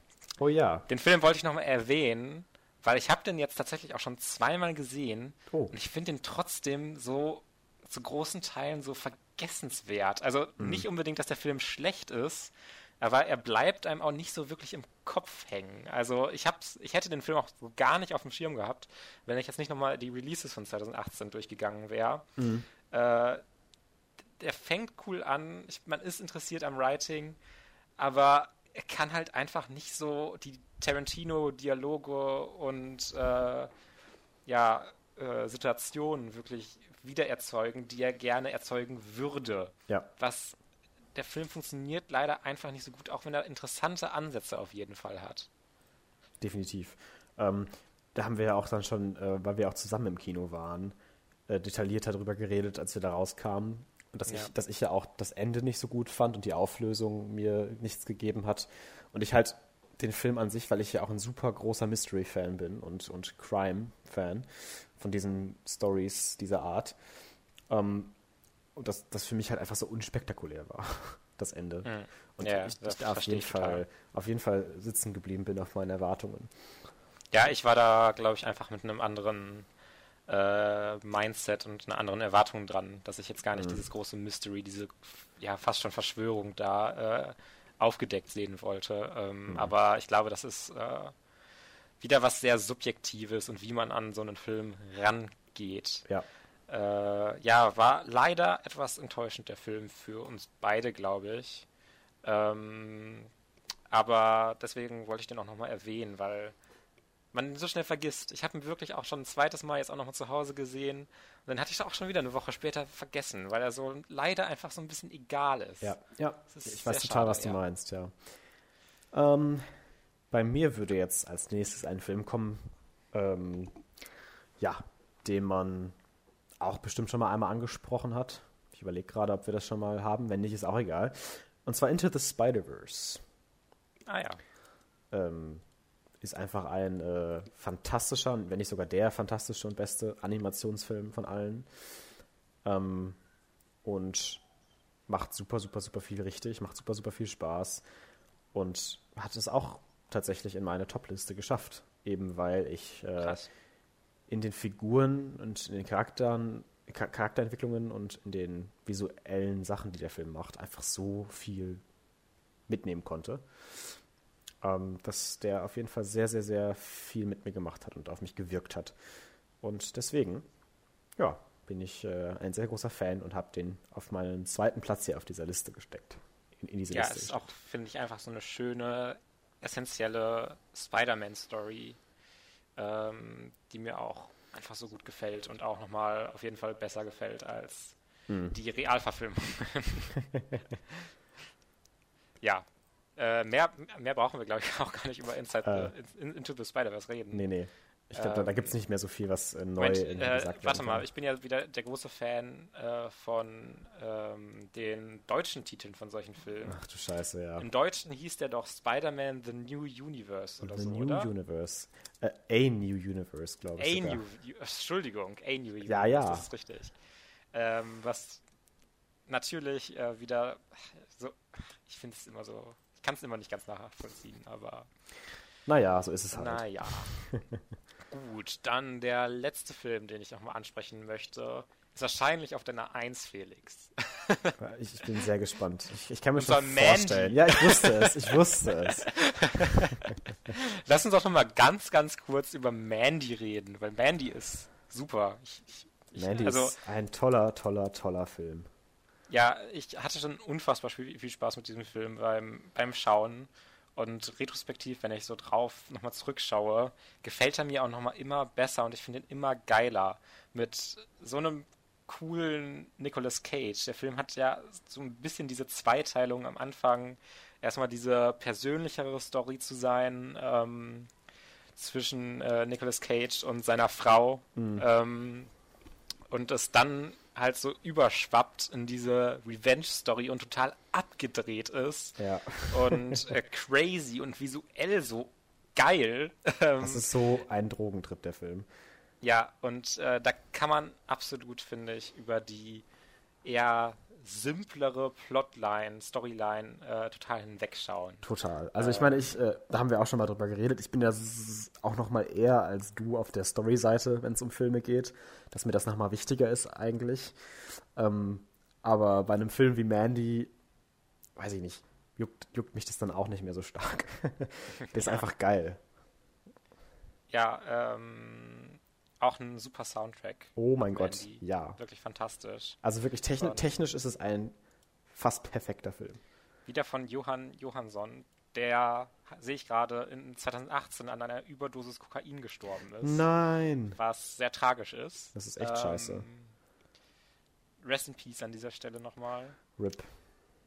Ja, immer dieses scheiß Kokain, ey. Es na, ist na, nicht, na. nicht geil, nee.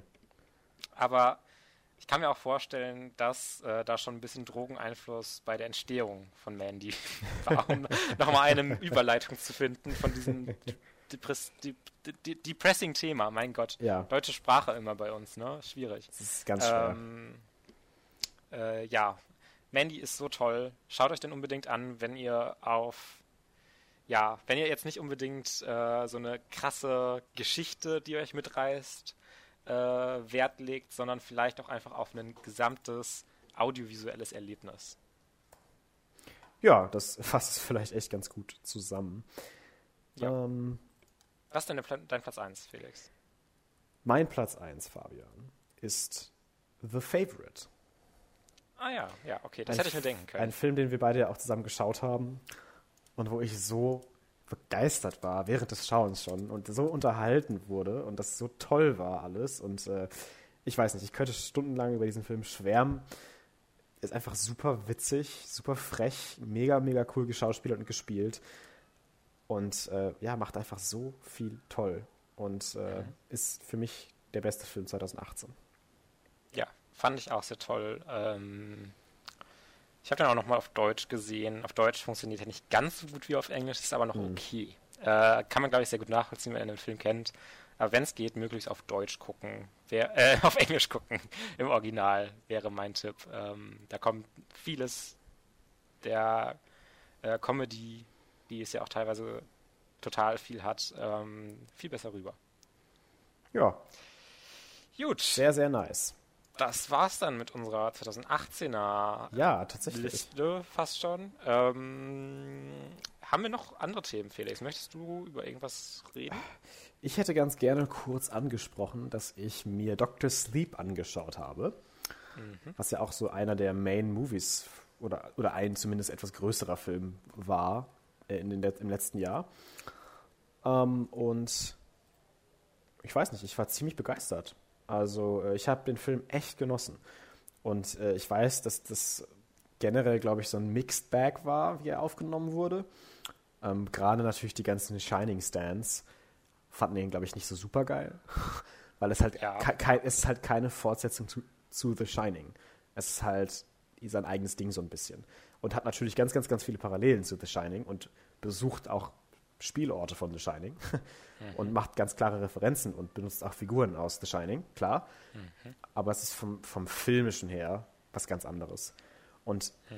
als jemand, und please don't hate me, Audience, der The Shining nicht so gerne mochte, hatte ich mit Dr. Str Dr. Strange. Ich habe ich hab, ich hab schon gar nicht mehr die Energie, mich darüber irgendwie zu beklagen oder aufzuregen. Aber dann muss man das auch wieder aus der Perspektive sehen, dass du erst das Shining Buch gelesen hast und dann den Film gesehen, finde ich zumindest, um das noch ein bisschen in Perspektive zu, ersetz ja. zu setzen und dann vielleicht auch nochmal andere Dinge erwartet hast, die der Film auch hätte gehen können. Eben. Und ähm, ich fand Dr. Sleep hat einfach eine mega, mega tolle Erf äh, äh, äh, Atmosphäre geschaffen. Hatte mega, mega gute Visuals, meiner Meinung nach. Und auch tatsächlich ziemlich, ziemlich gute Performances. Ähm, ich fand die Kinderschauspielerin, die Jungschauspielerin, fantastisch. Ich habe leider den Namen gerade nicht äh, aufgerufen, aber äh, das kann man ja herausfinden. Ähm, und Rebecca Ferguson als äh, Rose the Hat, als Bösewichtin, hat für mich super funktioniert. Also ich, hab, ich war wirklich begeistert von ihr als, als, als Person, weil ich, ich finde in diesem Film, und das fand ich bei The Shining so ein bisschen damals auch ach, einfach nicht so super toll, hast du einfach ganz viele Figuren, die alle so ihren Arc haben und so ihr Leben leben. Und dass die eine Person halt antagonistisch ist und die andere eher protagonistisch etc. passiert halt deswegen, weil du siehst, was die alles machen und was so in deren Leben abgeht. Also es ist aber nie so, oder ich hatte nie so das Gefühl, dass das jetzt ein Charakter ist, der in erster Linie als Bösewicht geschrieben wird und dann adden wir mal so ein bisschen den Charakter. Das war für mich eher andersrum. Und das hat mir bei Rebecca Ferguson insbesondere ziemlich, ziemlich gut gefallen, dass sie auch einfach einer der Main Characters des Films ist. Ähm, als Villain. Und äh, das fand ich echt mega, mega cool. Ähm, ansonsten hat mir der Score auch echt gut gefallen. Ich hatte generell mega, mega viel Spaß bei diesen Mindfuck-Sequenzen, wo die dann halt gegenseitig äh, in, in ihre Köpfe eindringen. Ähm, Gerade die eine Szene, wo Rebecca Ferguson dann zu dem Kind hinfliegt und dann dort in die Falle gerät, war halt ja. schon echt mega, mega cool. Und ich finde, das ist halt auch ein Blockbuster oder ein Film, den man so heutzutage seltener sieht. Es ist halt mhm. weniger darauf bedacht, okay, wir machen damit jetzt gut Geld und haben jetzt die Szene und die Szene und die Szene, sondern es war wirklich einfach eine original, interesting, fantastic, also Fantasy-mäßig, äh, Story, die erzählt wird. Und äh, das ist, fand ich sehr erfrischend und hat mir sehr, sehr gut gefallen. Ja, äh, mir hat der Film leider nicht ganz so gut gefallen wie dir. Ja. Weil bei mir zum einen, wie ich das raushöre, äh, auch die Charaktere nicht so gut funktioniert haben. Äh, auch die Antagonistin nicht, Rebecca Ferguson. Mhm. Ähm, und zum anderen war mir der Film auch einfach sehr lang. Ich finde, der hat in der Mitte so eine Länge und kommt nicht so ganz zu dem Punkt. Es wird irgendwie die ganze Zeit gesagt, ja, jetzt jagen wir die und dann kommt zum großen Showdown. Mhm. Aber dann dauert es halt noch gefühlt anderthalb Stunden, bis das passiert. Und es ist die hm. ganze Zeit so ein bisschen so, ja, jetzt kommt mal ein bisschen zum Punkt. Jetzt mach doch mal irgendwas. Jetzt mach doch mal was und sucht nicht die ganze Zeit nur, ähm, was so ein kleines Ding ist. Ähm, was ich aber auf jeden Fall noch dazu sagen muss, der Film hat fantastische einzelne Szenen. Einige, mehrere, die mir einfallen, sowohl visuell, mhm. aber zum anderen auch in dem Overlook Hotel. Gerade ja. diese Szene an der Bar ja. ist so gut, äh, ist so cool, äh, dass sich das dann doch lohnt, diesen Film allein schon dafür zu sehen. Und ich stimme dir hundertprozentig äh, zu, dass das nicht dieser Run of the Mill einfach diese Hollywood-Fortsetzung ist, mhm. sondern dass es sich in weirde Territorien vorgibt. Und diese ganze Stephen King-Idee, dass, dass irgendwelche Shining-Vampire jetzt gibt, ähm, das ist ja an sich auch schon so, okay. Aber mega cool okay, einfach. Ich fand, halt, ich fand, halt, die Idee schon ziemlich cool. Und hat auch irgendwie für mich jetzt nicht, ja, ich, nicht den, den Lore kaputt gemacht oder sowas, weißt du? Ich finde es wieder so ein bisschen drüber. Es ist wieder so ein Trope, wo dann wieder mir ich mir denke, man sieht so Stephen King da drin so ein bisschen, finde ich. Ähm, aber äh, ist, find, fand, fand, ich jetzt auch nicht so mega negativ. Äh, ich kam da auch sehr schnell gut mit klar mit diesen Vampiren. Aber von dem, was ich auch so gehört habe, fanden das ein paar Leute sehr äh, schwierig, da dann reinzukommen. Mhm. Äh, was ich dann auch ein bisschen nachvollziehen kann. Kann ich auch auf jeden Fall nachvollziehen, keine Frage. Ähm, also äh, mir gefiel der ganz gut, aber ich habe definitiv meine Kritikpunkte und mir war vor allem größter Kritikpunkt ein bisschen zu lang und äh, diese Länge wirkt dann, glaube ich, einfach noch äh, ein bisschen stärker, wenn man die Charaktere sich damit auch nicht so richtig, mit denen nicht so richtig warm wird und mhm. sich nicht mit denen identifizieren kann. Mhm. Äh, ja, ich kann jetzt nicht irgendwie widersprechen oder sowas. Ich äh, sehe das wohl, hab's aber halt persönlich jetzt nicht so als negativ aufgefasst. Ja, das habe ich mir schon so gedacht. Ja. Gut. Was hast du denn Möchtest noch? noch? Achso, okay. Ich habe tatsächlich äh, einen David Lynch-Film gesehen wieder diese Woche. Oh. Und zwar The Elephant Man. Oh, tatsächlich. Gesehen. Ja. Ähm, ist mir gerade eigentlich erst wieder eingefallen, dass ich den gesehen habe. ähm, es ist äh, der Film von David Lynch, der ihm, glaube ich, auch einfach die größte Oscar-Recognition gegeben hat. Mhm. Denn der Film war 1981 in acht Kategorien bei den Oscars nominiert. Acht? Was schon mal absolut crazy ist. Das acht, ist echt crazy. Ja. Ähm, und bei mir war es so ein bisschen so, genau das, was ich erwartet habe, wenn David Lynch einen Oscar-konformen Film macht. Und zwar, dass das ein sehr, sehr guter Film wird, aber es nicht ganz das ist, was ich von David Lynch sehen will. Mhm. Der Film ist thematisch und von seinen, mit seinen Performances wirklich, wirklich stark und hat viel auszusagen. Ähm, und super interessante äh, ähm, Kameraeinstellungen und insgesamt das Directing auch generell. Mhm. Aber er war dann aber auch schon so sehr, ja, yeah, that's an Oscar-Movie. It's a period film. It's, it's very grounded. Oh Gott, ich höre ich hör lieber auf, wieder Englisch zu sprechen. Ähm, äh, sonst, sonst sprechen wir den ganzen Podcast nur auf Englisch. ähm, und es ist nicht so ganz, was ich von einem David Lynch erwarte, aber auch will. Weil ich würde entweder gerne sehen, also einfach dieser surreale Shit, den David Lynch mir oft gibt, oder ähm, dass er mich nochmal komplett in eine Richtung überrascht. Aber das war für mich so sehr dieses Ding, ich sehe total, wie gut dieser Film ist, aber er gibt, er befriedigt meinen David Lynch-Itch nicht so ganz. auch, auch wenn er wirklich super ist, tolle Szenen hat, tolle Schauspieler. Ich kann absolut gar, eigentlich fast gar nicht so richtig äh, an dem Film kritisieren. Mhm. Ähm, aber er hat mir nicht das ganz gegeben, was ich wollte. Und ich glaube, deswegen ist dieser Eindruck, den ich gerade von mir gebe, so ein bisschen negativer, als äh, ich den Film dann tatsächlich eigentlich wahrgenommen habe, weil es echt immer noch ein sehr, sehr guter Film. Ja. Ähm, der auch wirklich in dem Schwarz-Weiß-Look unfassbar gut gedreht ist. Der sieht visuell auch wirklich, wirklich toll aus. Und äh, auch mit wirklich toller Musik. Also äh, du merkst schon, ich kann auch gar nicht so mega viel jetzt darüber reden, weil ich will jetzt auch nicht so sehr ins Detail gehen, um ehrlich zu sein. Ähm, vielleicht reden wir da ja nochmal drüber, wenn du den geschaut hast. Ähm, Fände ich zumindest ganz interessant. Ja, äh, hast du noch ein Thema, über das du reden willst? Mir fällt jetzt gerade nichts ein, muss ich zugeben. Ähm, ich glaube, ansonsten habe ich auch nicht wirklich viel gesehen an neuen Sachen und interessanten Sachen. Ja. Ähm, ich habe noch die zweite Staffel Inside Number 9 geguckt, kann man vielleicht kurz erwähnen, die mir auch wieder sehr gut gefallen hat. Da will ich jetzt aber gar nicht so viel drüber reden, weil ich im Prinzip das gleiche sagen würde wie zu Staffel 1. Ähm, dass es halt sehr vielseitig okay. ist, sehr unterhaltsam, sehr witzig, sehr, sehr clever ähm, und definitiv wieder wirklich tolle Episoden dabei rausgekommen sind. Ähm, ja, mehr muss ich da jetzt aber auch gar nicht zu sagen eigentlich. Ja, dann möchte ich noch mal ein kurzes kurzes Fragezeichen fast zu The Last of Us Part 2 aufmachen. Ach Gott, ja, alles klar.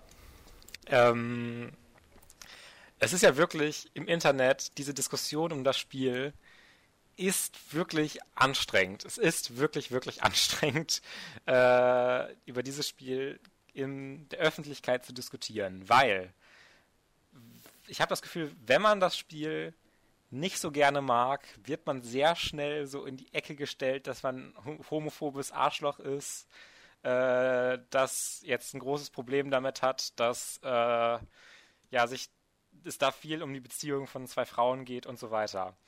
Äh, und wenn man das Spiel sehr mag, wird man sehr schnell in die Ecke gedrängt, dass man ja jemand ist, der die an die Seite, also das ist so schwierig zu erklären dass, dass man selber irgendwie äh, sagt, dass alle, die es nicht mögen, homophobe Arschlöcher sind.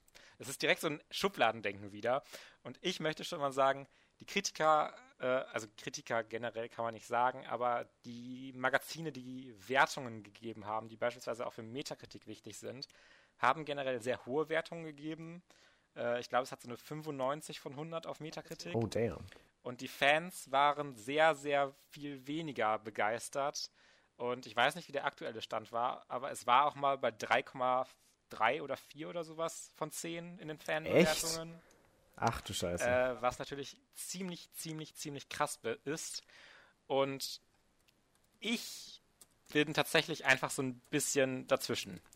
Ich finde die sehr, sehr niedrigen Wertungen, so Dreier-, Vierer-Wertungen, finde ich etwas unverhältnismäßig äh, für das, was das Spiel wirklich macht und ist, äh, selbst wenn die Story nicht mag. Also äh, finde ich ein bisschen komisch, da eine 3 oder 4 zu geben.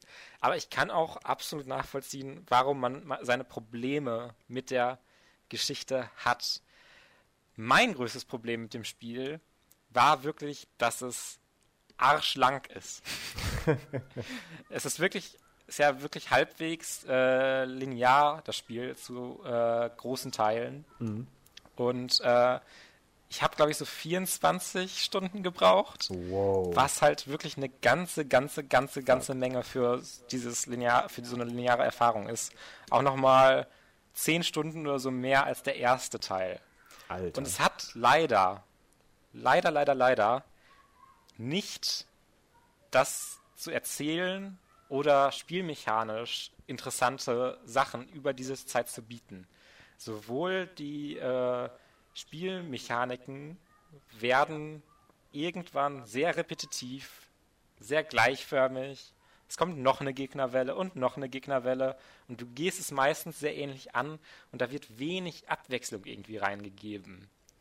Zusätzlich ist die Geschichte an vielen Stellen so, dass sie wieder am gleichen Punkt so ein bisschen herauskommt, äh, wo sie angefangen hat und es dann nochmal erzählt. Sie ist so ein bisschen redundant, sowohl wirklich auf einer reinen Plot-Ebene, dass vieles ähnlich wieder passiert, als auch auf so einer thematischen Sicht. Ähm, was so ein bisschen, ja, schade ist, weil es sich so ein bisschen zieht dadurch. Ähm, zusätzlich ist auch generell das Character Writing bei weitem nicht so stark wie im ersten Teil. Mhm. Äh, es gibt wirklich mehrere Situationen in The Last of Us Part 2, wo ich mir auch so dachte, warum macht der Charakter das gerade so, wie er es macht? Was ist genau seine Motivation dahinter? Warum reagiert er so? Und meine Antwort, auf die ich dann meistens komme, ist, weil es halt dem Plot surft, dass er jetzt so agiert, wie er es macht. Mhm. Was nie so eine gute, nie so ein gutes Indiz fürs Writing ist. Äh, die Dialoge dagegen haben mir wieder super gut gefallen und es gibt auch tolle neue Charaktere, finde ich. Teilweise. Manche sind auch, finde ich, nicht so stark, wenn sie irgendwie nochmal einen anderen Charakter aus dem ersten Teil widerspiegeln oder eine Dyna Dynamik. Ähm, es gibt viele positive und negative Punkte, aber auch vor, aber halt vor allem mehr negative Punkte für mich als im ersten Teil. Und ähm, ich bin da wirklich dann so an keiner Front so richtig, dass ich es jetzt richtig schlimm oder richtig gut finde, weil das Spiel hat immer noch auch, wie ich schon sagte, die tollen Dialoge und coole Charaktere teilweise. Es hat, wenn wir jetzt mal auf einer sehr oberflächlichen Ebene gehen, es ist optisch der absolute Hammer, wie dieses Spiel grafisch aussieht und was es für detailverliebte Animationen hat, ist fast unvergleichbar. Also mir fällt da kein anderes Spiel ein, was da in so krasses Detailreichtum geht. Es ist wirklich sehr, sehr, sehr, sehr beeindruckend. Und ich finde auch, dass das äh, Leveldesign sehr, sehr stark ist. Dass einem offenere Gebiete gegeben werden oft, die aber sehr, sehr mit sehr klarer Vision durchdesignt sind, dass du äh, letztendlich in, in meiner Spielerfahrung wusste ich schon immer so ungefähr, wo ich jetzt hin soll und bin jetzt nicht irgendwie die ganze Zeit in Gebieten rumgeirrt, sondern es ist sehr, sehr gut dargestellt in Bildsprache, wie äh, ich jetzt an diese Situation oder dieses Gebiet herangehen soll.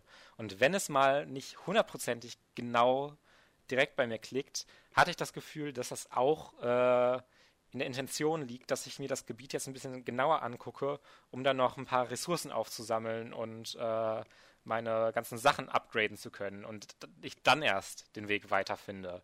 Äh, wirklich, da hat, das hat mir auch nochmal besser gefallen. Und es gibt auch das gesamte Rätseldesign gefällt mir auch nochmal ein bisschen besser als im ersten Teil, ähm, wo es viel dann äh, mit so Paletten, die halt im Wasser schwimmen, wo man dann Ellie drauf packen muss und dann rüber tragen irgendwie. Und so Leiterrätsel ganz viele, die sich, finde ich, ein bisschen abgenutzt haben. Und der zweite Teil benutzt äh, häufiger äh, so Seilrätsel, die aber in ihrer Lösung oft sehr unterschiedlich sind und halt zusätzlich auch noch so physikbasiert, dass du ein Seil an eine bestimmte Stelle werfen musst und so dann irgendwie dir ein Gebiet erarbeiten kannst, was mir wesentlich mehr Spaß gemacht hat als das relativ ja Basic Rätseldesign im ersten Teil äh, oft war. Ähm,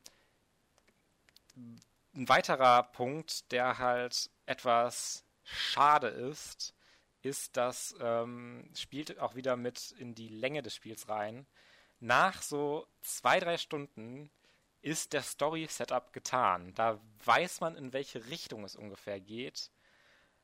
Und 20 Stunden später kommt es für mich halt eigentlich genau da raus, wo ich dachte, dass es rauskommt und wo ich dachte, dass es das erzählt. Und das fand ich extrem schade, weil ähm, für mich hatte der erste Teil wirklich so ein Ausrufezeichen eindeutig am Ende gesetzt. Und ich finde, Last of Us 2 ist eher so ein, ja, zerlaufendes Punkt, Punkt, Punkt.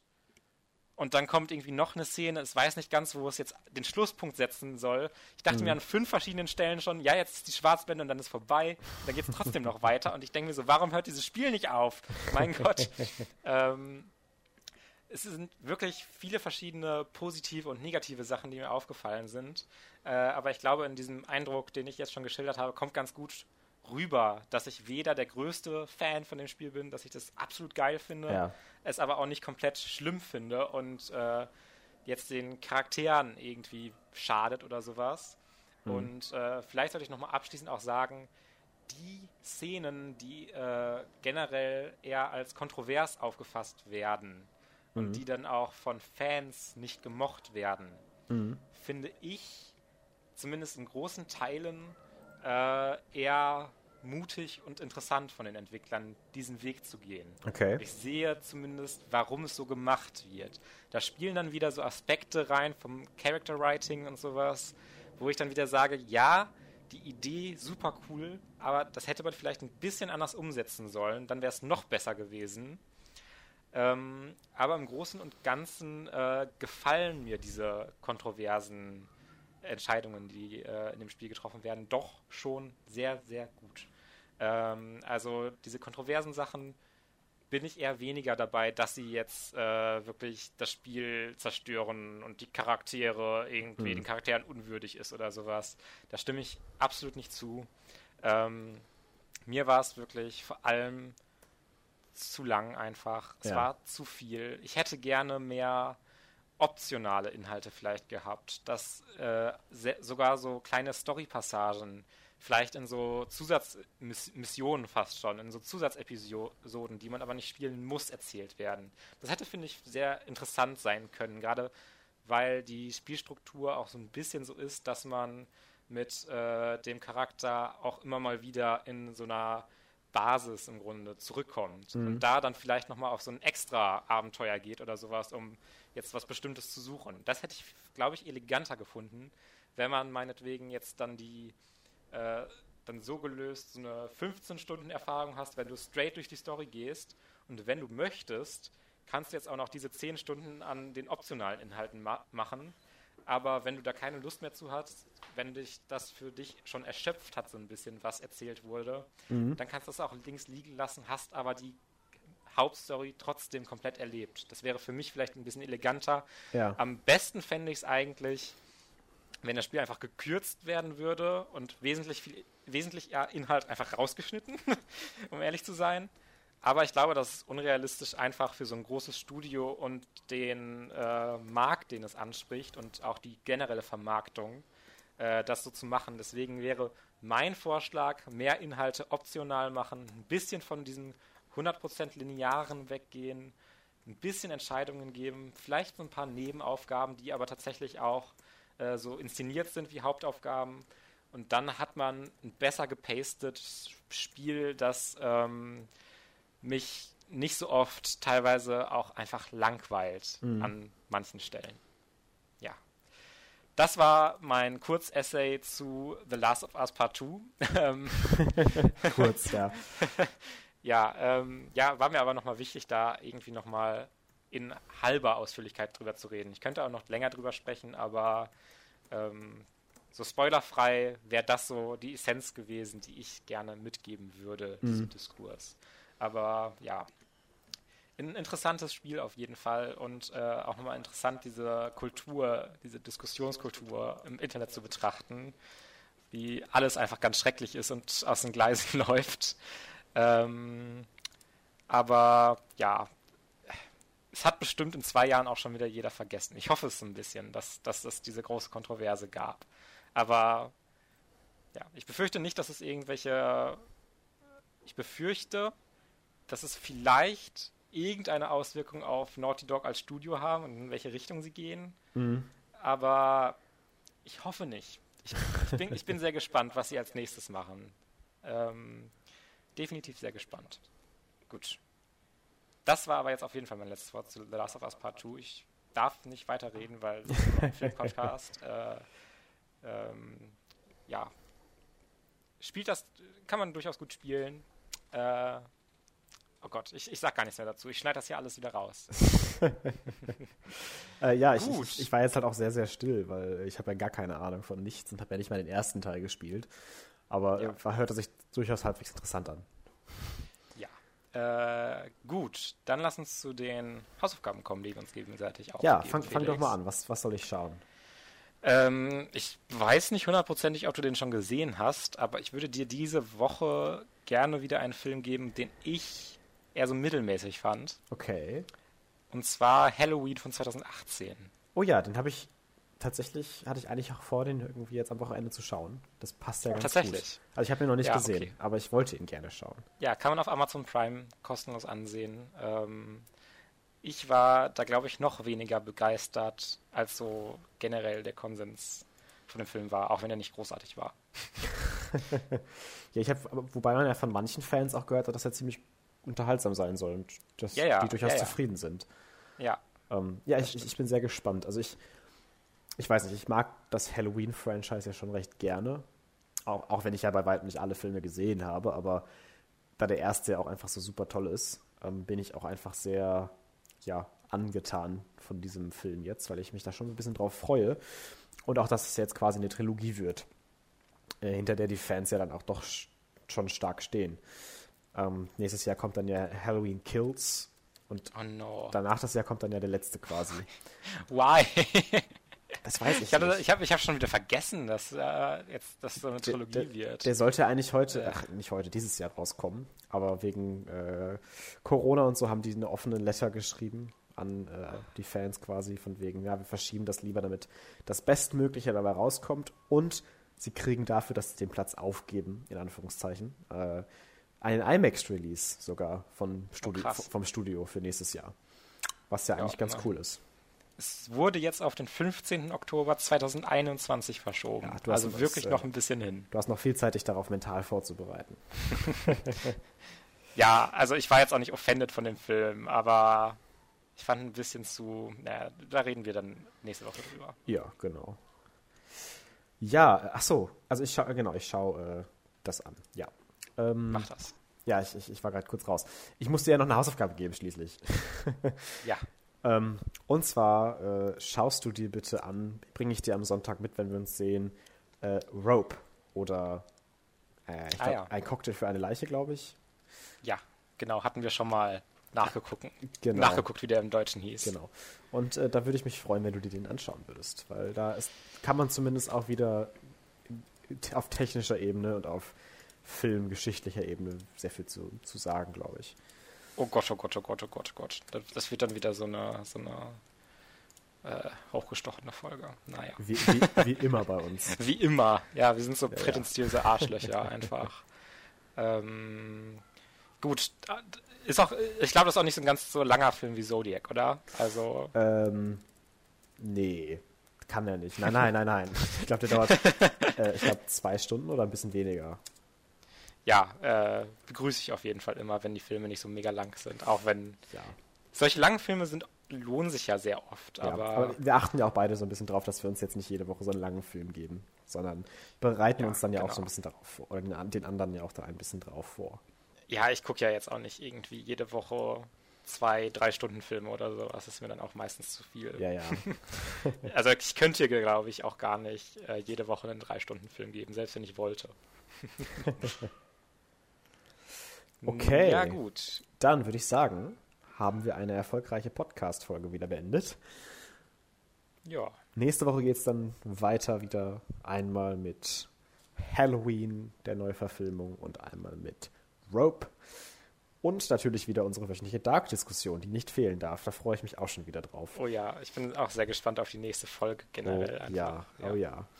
Ähm, okay, äh, hast du noch was zu sagen? Ansonsten würde ich mich nämlich verabschieden und sagen. Ja, nächste Woche kommt dann auch die große äh, äh, Staffelauswertung von Beauty and the Nerd. Da könnt ihr euch auch drauf freuen. Verspreche nicht solche Dinge, Fabian. nee, nein, nein, okay, okay, um es nochmal klar, klar zu sagen, das war sarkastisch. Das, ja, ja. das war nicht ernst gemeint. Ähm, Worüber? Es wird nächste Woche nicht die große Beauty and the Nerd ja. Diskussion geben. Nur um das äh, schon mal zu sagen. Es, es wird, ich glaube, da würde sich auch niemand drüber freuen. Deswegen. Äh, es, es, wird vielleicht ganz witzig. Das kann man ja vielleicht mal als, als, als interesting piece of trivia geben, dass wir uns am Sonntag ja noch mit äh, ein, zwei anderen Freunden zum großen Weinen treffen. oh ja. Und äh, die letzten Glühwürmchen zusammenschauen werden. Und ja. äh, da werden wir dann in der nächsten Podcast-Folge vielleicht mal berichten, wie schlecht die Stimmung danach war. ja, ich äh, habe auch schon diesen Film seit Ewigkeiten nicht mehr gesehen. Deswegen ich, bin ich auch nochmal sehr gespannt, wie der auf mich wirkt. Bei mir ist es ja noch nicht so lange her und ich weiß auch gar nicht, warum ich da Ja gesagt habe. Aber die gemeinsame Freundin hatte gefragt, ob ich da auch bei sein will. Und dann dachte ich mir, ach komm. Ach komm, letzte Glühwürmchen, nochmal ein bisschen heulen. genau. Ist doch okay. Ja. Naja. Alles damit, klar lass uns den Podcast auch abschließen. Ja, wir dümpeln hier am Ende schon so ein bisschen rum. Das müssen wir, glaube ich, ein bisschen zusammenschneiden. Ja. Aber äh, ja, bis zum nächsten wir. Mal. Ja, also, ich, das sage ich jetzt natürlich einfach nur so, damit es das besser anhört. Aber ja, okay, du schneidest das alles zusammen. Ja, ja. Ey, komm, ja, ja, ich habe ja. hab den Abi-Film geschnitten jetzt. Das war auch viel Arbeit. Ich mein, ja, das bringt mir doch nichts, bringt, wenn du deinen Abi-Film schneidest. Das bringt dir nicht so viel, aber ich hatte zumindest was zu tun. Ja, immerhin. Immerhin. Ja, der, der war aber auch ganz schön. Naja. Das, das freut mich. Alles klar. Dann. Dann bis zur nächsten Woche. Macht's ein schönes gut. Wochenende, macht's gut. Und ja, bis, bis dann. Adios. Muchachos.